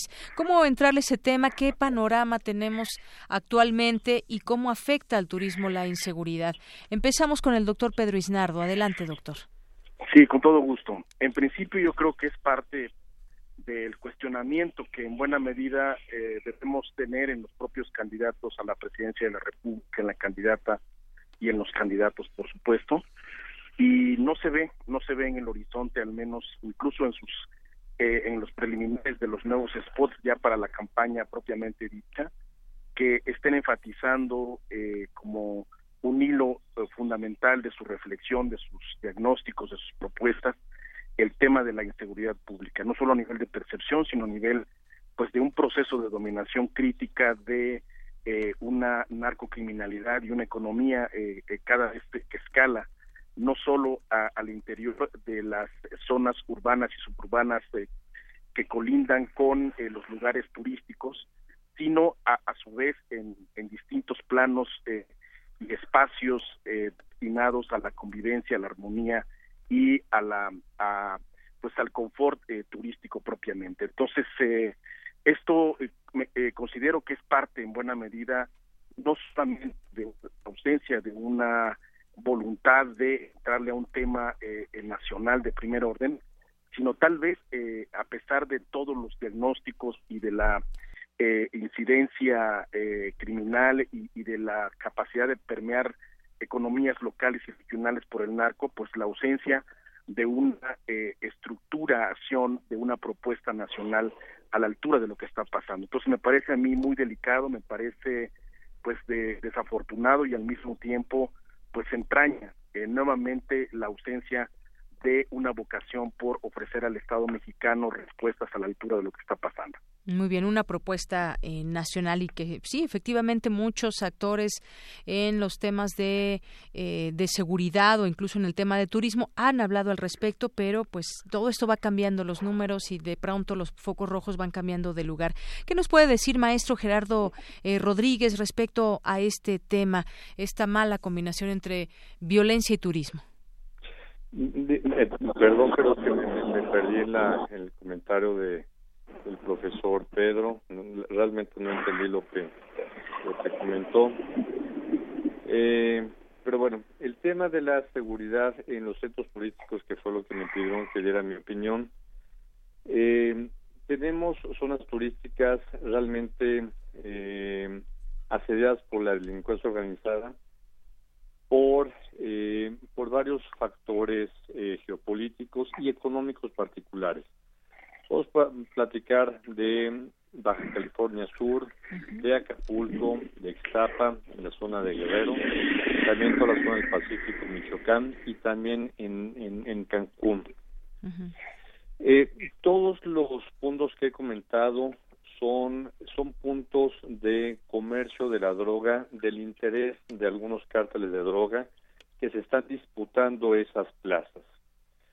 Eh, el problema que tenemos, por ejemplo, en Guerrero y en también en Quintana Roo, tenemos dos cárteles que se están disputando esas plazas. Por una parte, el cártel Jalisco Nueva Generación, tanto en Guerrero como en Quintana Roo, en particular en Cancún. Y el problema de fondo es que tenemos gobiernos que han sido, yo no te diría que corrompidos por la delincuencia organizada, sino que han dejado de lado su responsabilidad para proteger a sus ciudadanos. Y puertos turísticos de gran envergadura como Acapulco y como Cancún y como, también como La Paz para el turismo internacional sí se reflejan en medios internacionales y el problema es que la violencia que se transmite en estos medios no refleja necesariamente la violencia que vive el país. Eh, los niveles de violencia que vive el país son los más altos de mil, desde 1997 y es un problema estructural. Hemos abandonado los sistemas de seguridad y de justicia en todo el país. Y en estas épocas de turismo por la Semana Santa, en donde recibimos turismo internacional, sí nos, eh, nos, nos, vemos reflejados los problemas que tenemos en algunos en, en, algunas partes del país pero no necesariamente reflejan la situación que vive por ejemplo el centro del país. Otras eh, como como la Ciudad de México Guanajuato Michoacán etcétera. Eh, yo quisiera eh, comentar que no deberíamos de tener al país solamente en atención por los problemas de inseguridad que viven las zonas turísticas por esta temporada de recepción de inversiones de turistas a nivel internacional. Yo, eh, yo aquí dejaría este primer comentario. Sí. Muy bien, muchas gracias, maestro. Pues sí, efectivamente no habíamos tenido índices tan altos de inseguridad desde 1997. Eh, hay específicamente algunos destinos que se han visto más, más dañados. Usted mencionaba Baja California, está eh, específicamente Los Cabos, está Ixtapa, incluso Acapulco, allá en Guerrero. En Quintana Roo también, en algún momento, pues eh, Cancún se convirtió en un foco de atención por este tema de la inseguridad derivada como bien dice usted, de este tema de el, eh, pues la competencia entre narcotraficantes que se disputan las plazas justamente y si bien los turistas no son ese centro de ataque eh, para estas eh, personas del crimen organizado, desafortunadamente muchas veces ese clima de inseguridad desalienta el, el, turismo. Bueno, regresamos con usted, doctor Pedro Isnardo de la Cruz, con respecto a este tema. ¿Qué deberíamos encontrar en esas en esas propuestas que seguramente están ahí analizando y, y pues llevando a cabo los distintos candidatos que pues nos van a ofrecer como todo como todas las ocasiones propuestas. Pero qué debería contener estas estas propuestas en el tema de seguridad en principio, a, reserva de disculparme porque eh, probablemente se, abruptamente caiga mi, teléfono por la batería, sí quisiera plantear justo cuatro propuestas que me parecen fundamentales y que no están en la, en la deliberación pública, eh, a mi juicio propuestos y tal vez ni, ni siquiera asumidos como parte de la problemática por los candidatos y el candidato. La militarización creo que no ha funcionado para el país, no se está asumiendo desde las instituciones castrenses, la Marina, las policías, una, eh, una responsabilidad de seguridad pública, eso no es así, y en los hechos esto está desfondando la capacidad de los propios estados y municipios para ofrecer respuesta. En segundo lugar, la Procuración de Justicia, los ministerios públicos, las policías y por supuesto las instancias de investigación policial y ministerial pues están siendo a mi juicio abruptamente evidenciadas en su incapacidad de revertir esta dinámica narcocriminal. El tercero, la, la posición de los gobiernos eh, locales. Creo que ahí es importante discutir que no solamente están en una ofensiva, sino están siendo cada vez más corrompidos. Y cuarto, creo pues que eh, es necesario que las organizaciones de la sociedad civil, los centros de investigación especializados y fundamentalmente los candidatos y quien gane la presidencia de la República, la candidata y quien, quienes ganen, pues suman esta, esta agenda como parte de una agenda delicadísima para el futuro inmediato inmediato del país. De lo contrario, estos niveles de violencia no solamente van a permear las calles y las carreteras como lo estamos viendo y cada vez el astar criminal va a acosar al ciudadano promedio, sino vamos a ver mayor evidencia de, eh, eh, violencia y eh, dramática y espectacular pues hechos de, de delictivos perpetrados contra turismo nacional e internacional. Eso está a la vista, cada vez es más cruento, cada vez es más sádico, y, y yo no veo, insisto, e, esta discusión como parte de los ejes fundamentales de la candidata y los candidatos a la presidencia. Bien, muchas gracias, doctor Pedro Isnardo. Pues sí, efectivamente, eh, tenemos mm, secretarios de turismo que pasan en este, en este cargo y, pues bueno, incentivan el, turismo a nivel internacional y hacen viajes y promueven nuestro país. Cada lugar tiene sus características, me refiero a cada uno de los estados, no es lo mismo Guerrero eh, que Quintana Roo, por ejemplo, donde se sitúan dos importantes eh, puertos turísticos.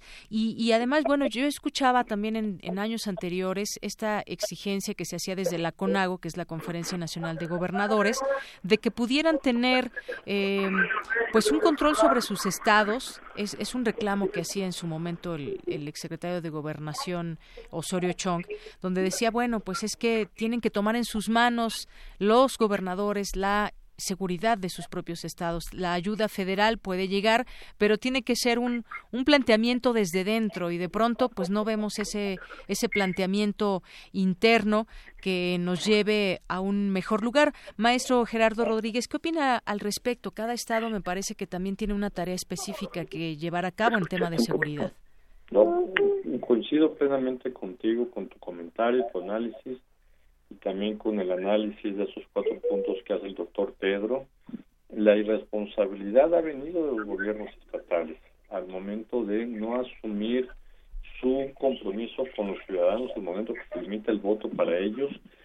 Eh, los gobiernos estatales tienen la responsabilidad del 80% de los delitos que se cometen en todo el país y eh, hemos visto un abandono de las agencias de investigación criminal, de las fiscalías en los estados y como bien apunta el doctor, la militarización del país es por el déficit, por ejemplo, del estado de fuerza que tienen los gobernadores, porque no han querido invertir en las policías estatales para que les provean seguridad a sus ciudadanos.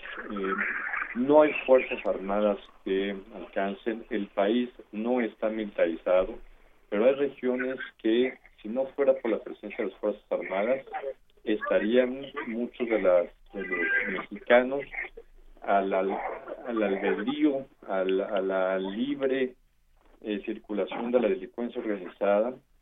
Entonces, ese es un primer tema.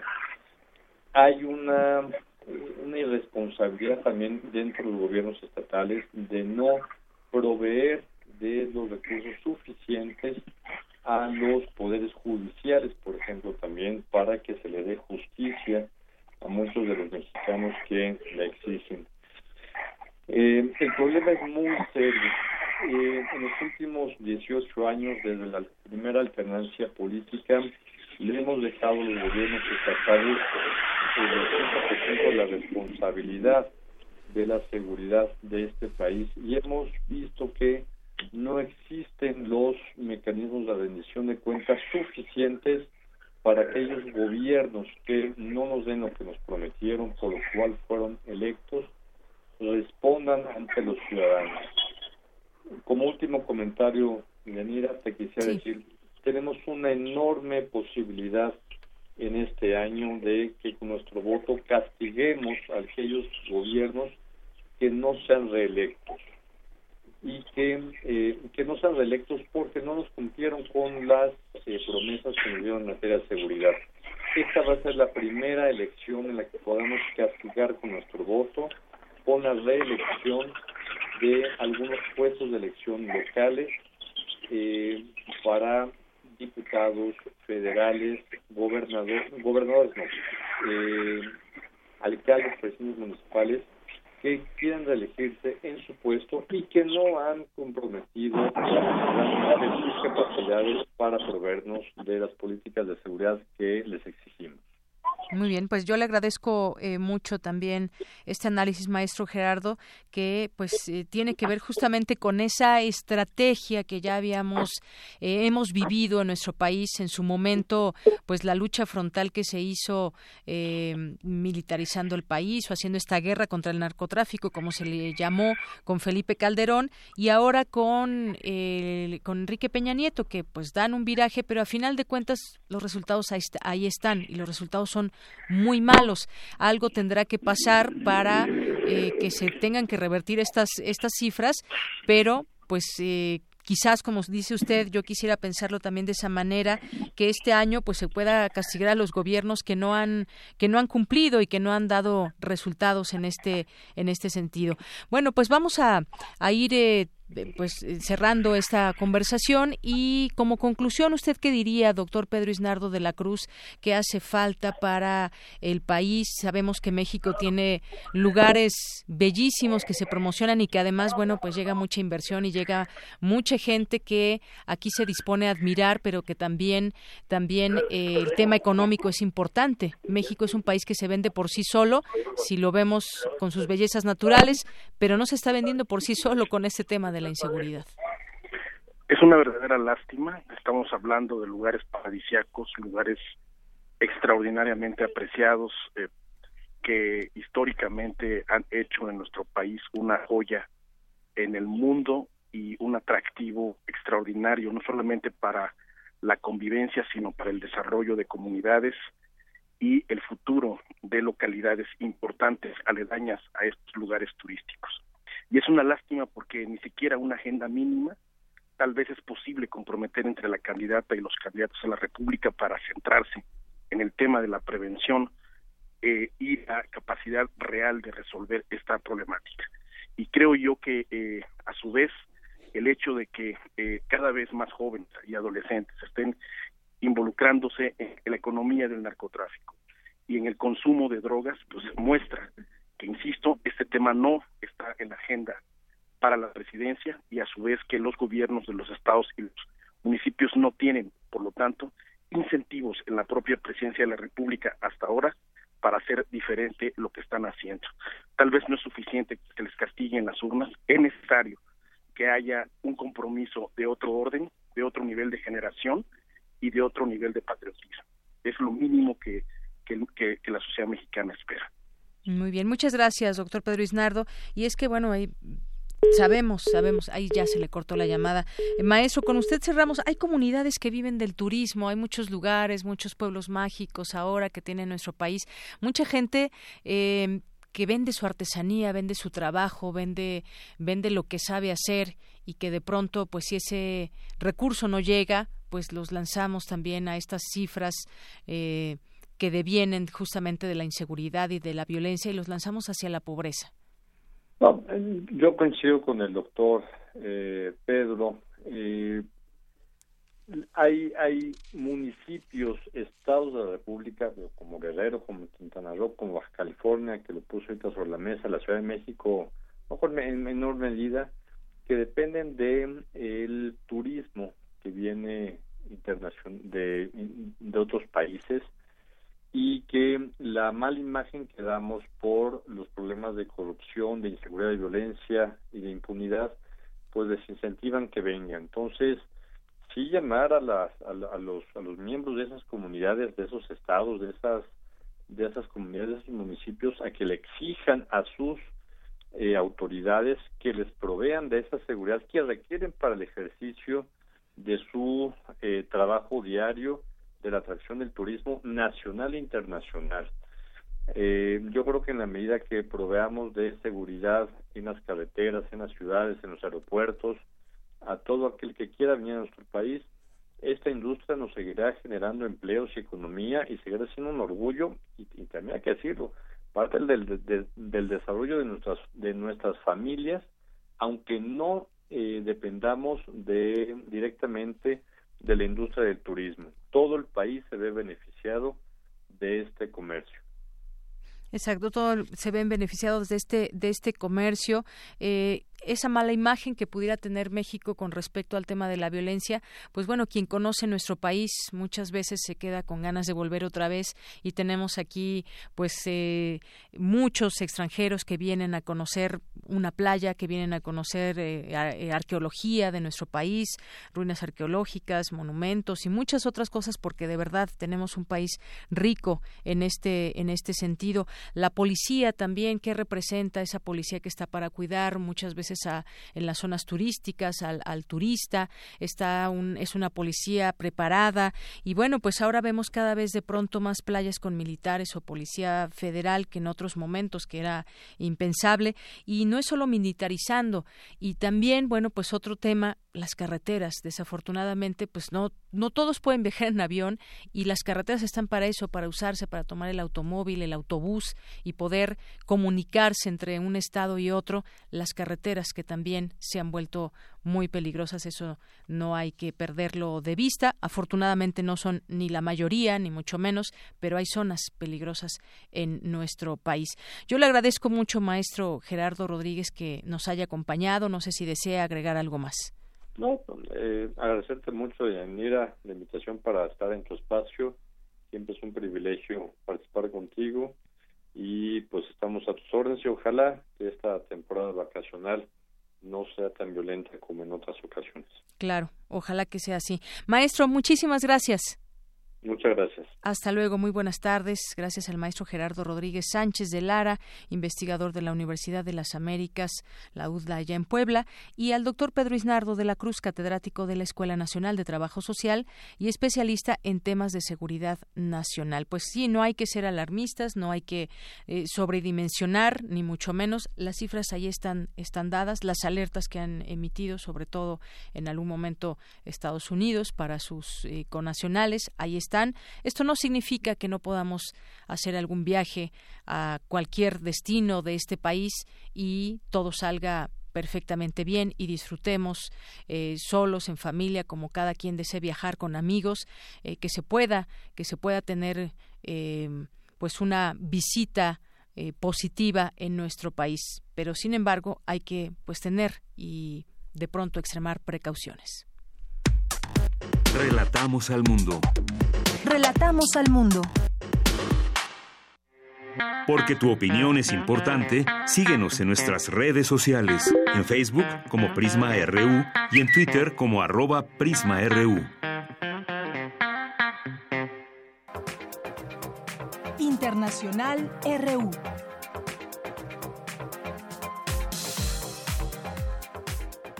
Alrededor de 110 diplomáticos rusos han recibido la orden de salir de 23 países en respuesta al envenenamiento en Reino Unido de un ex espía ruso. La medida de Estados Unidos fue la que más sorprendió. Habla el portavoz de la Casa Blanca, Raj El envenenamiento en el Reino Unido que ha conducido a este anuncio fue una acción descarada y peligrosa, que no solo puso en peligro a las dos personas que fueron envenenadas, sino a otros muchos civiles inocentes. Este no es el tipo de comportamiento que Estados Unidos y sus aliados pueden aceptar. Ante estas acciones, el ministro de Exteriores ruso, Sergei Lavrov, anunció represalias por la expulsión de sus diplomáticos, lo cual responde a presiones colosales de Washington. Así lo dijo. Cuando nos piden que salgan de algún país uno o dos de nuestros diplomáticos, mientras nos susurran disculpas al oído, sabemos que es el resultado de una presión colosal, un chantaje colosal, que ahora lamentablemente es el principal instrumento de Washington en la arena internacional. Responderemos que nadie lo dude porque nadie está dispuesto a tolerar un comportamiento tan grosero y nosotros tampoco.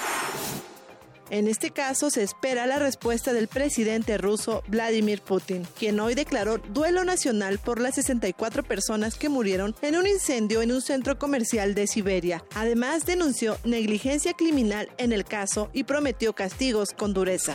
¿Qué está pasando aquí? Esto no es una guerra, no es un estallido espontáneo de metano. La gente vino a relajarse, había niños.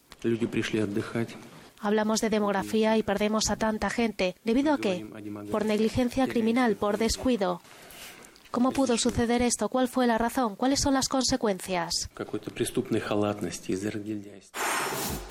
El Comité de Derechos Humanos de la ONU admitió a trámite la demanda del expresidente de Cataluña, Carles Puigdemont, contra la vulneración de sus derechos políticos en España. En tanto, desde la cárcel alemana de Neumünster, Puigdemont hizo un llamado a la unidad del soberanismo. No me rindo. Pese a las adversidades, no desfalleceré en la defensa de mis ideales, advirtió no se presentaron avances concretos en la cumbre que celebraron este martes en Bulgaria la Unión Europea y Turquía, reconoció el presidente del Consejo Europeo, Donald Tusk.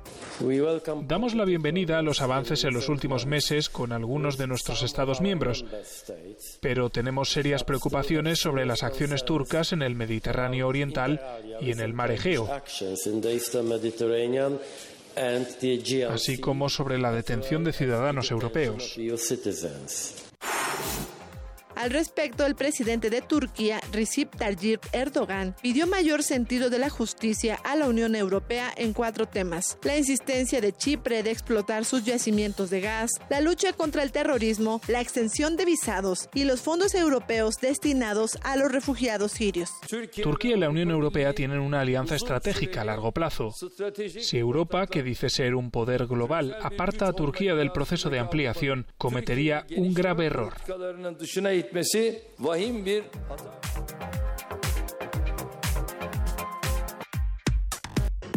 Prisma RU. Relatamos al mundo. Colaboradores RU. Literatura. Dos de la tarde con 50 minutos y me da muchísimo gusto recibir en este espacio a Alejandro Toledo, ya lo conocen, ensayista y miembro del Sistema Nacional de Creadores de Arte. Es nuestro colaborador de literatura y hoy nos va a platicar 200 años de Frankenstein. ¿Cómo estás Alejandro? Bienvenido, buenas tardes. Sí, buenas tardes, Deyanira, ¿cómo estás? Muy bien, muchas gracias. Eh, aquí con ganas de escucharte y que nos platiques sobre estos 200 años de Frankenstein, que pues seguramente mucho que decir, Alejandro. Sí, y curiosamente llegué este año a Frankenstein a través de las películas, porque conseguí por ahí una cajita que es como un féretro de, con ocho películas de monstruos de, Universal y vi Frankenstein, la, película de James Whale, las dos películas de James Whale y la, y la, la novia de Frankenstein. ¿no? Creo que hace un par de semanas te comentaba yo que me esto que me llamó la atención de que en, la primera película se dijera que se adaptaba la novela de la esposa de Shirley. O sea, no, no se le daba el crédito directamente a, a Mary Wollstonecraft Shirley, ¿no? Pero en la segunda sí, ahí ya se, se dice que eh, en la novia de Frankenstein se dice que se adapta un, un, libro de Mary Wollstonecraft Shelley y, y aparece una actriz que es Elsa Lanchester interpretando a una especie de prólogo de la película, interpretando a la misma escritora. Y, es algo muy curioso que tiene esa película porque cuando al final, cuando el, el doctor Frankenstein crea a la, a la novia, que porque la criatura quiere una pareja, está en, búsqueda ansiosa de tener alguien que, que sea su igual. Eh, es la misma que actuó como, como Mary Shelley, la misma actriz Elsa Lanchester la que interpreta a esa nueva criatura que es la novia de Frankenstein. Entonces, es una presencia como inquietante la que hay en esas dos cintas de, James Wade, ¿no? Y después este encontré, porque recordé que tenía yo por ahí eh, una película de Roger Corman que se llama eh, Frankenstein eh, desencadenado, basada en la novela de Brian Aldiss, ¿no? Una novela de ciencia ficción, que es un gran homenaje a esta a la, a la, a la novela original, porque además es una novela que inaugura, digamos, un género, una eh, de la ciencia ficción, que, va a tener como muchas repercusiones y que incluso ahora tiene muchas repercusiones la novela original de Mary Shelley, ¿no? Habla de esto de los seres creados, ¿no?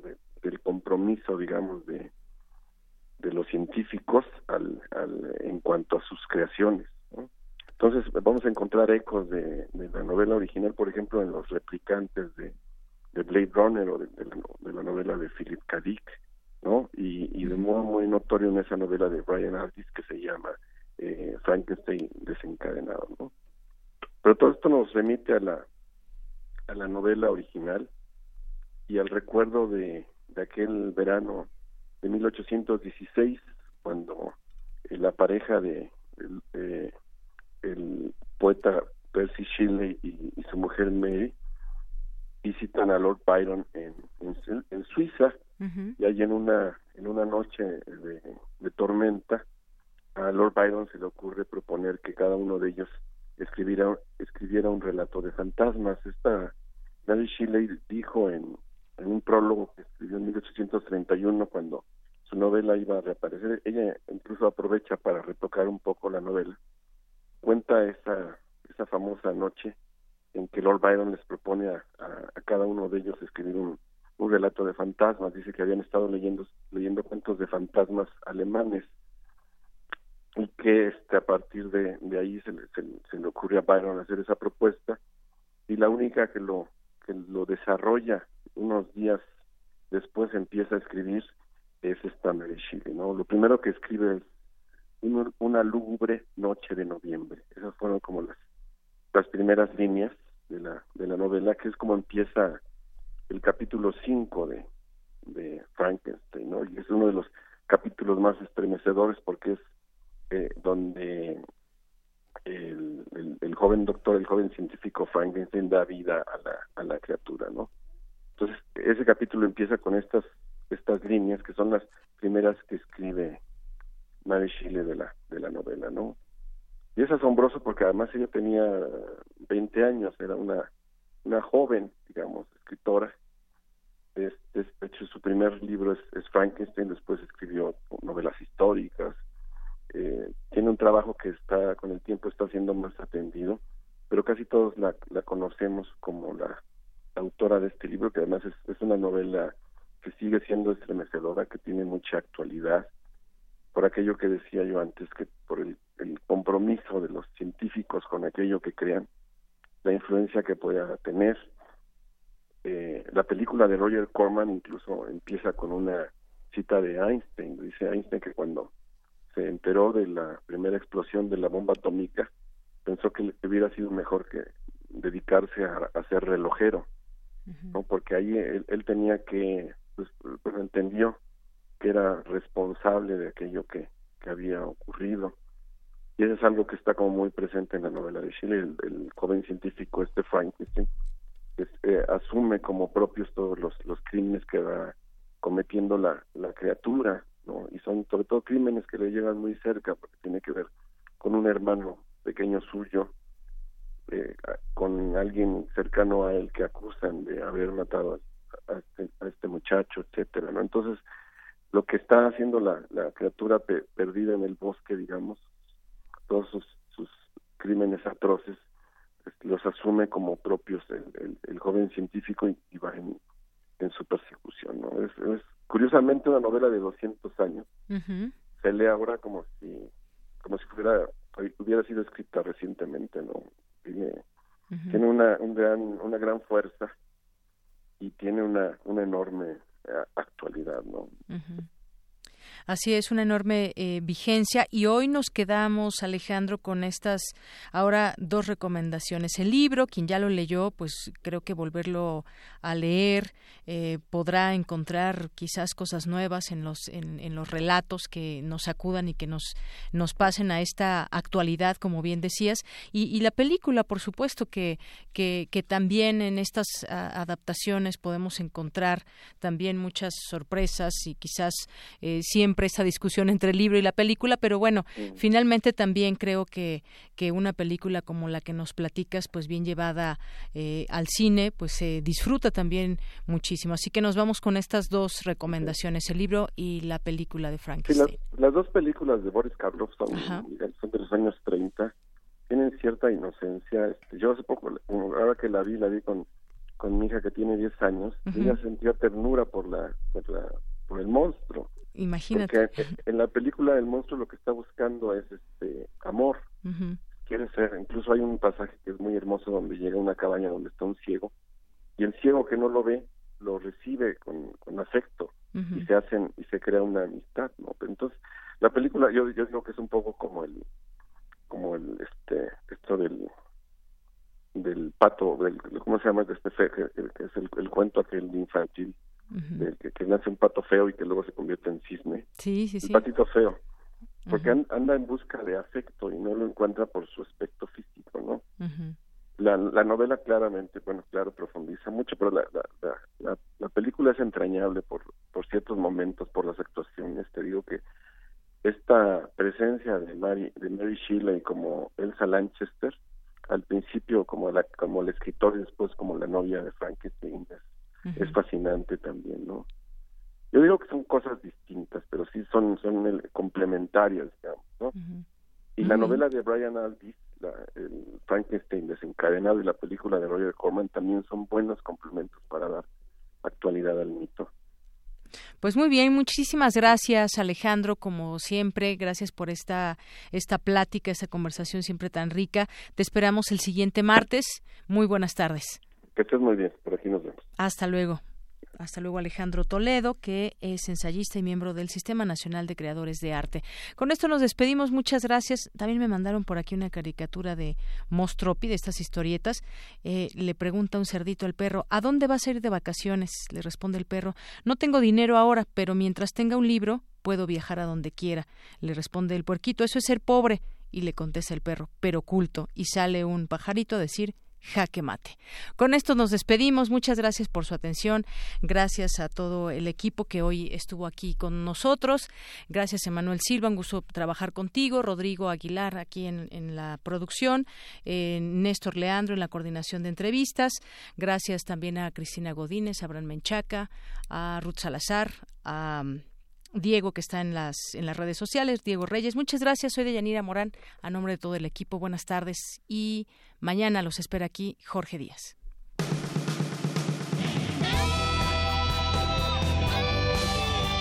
Prisma RU. Relatamos al mundo.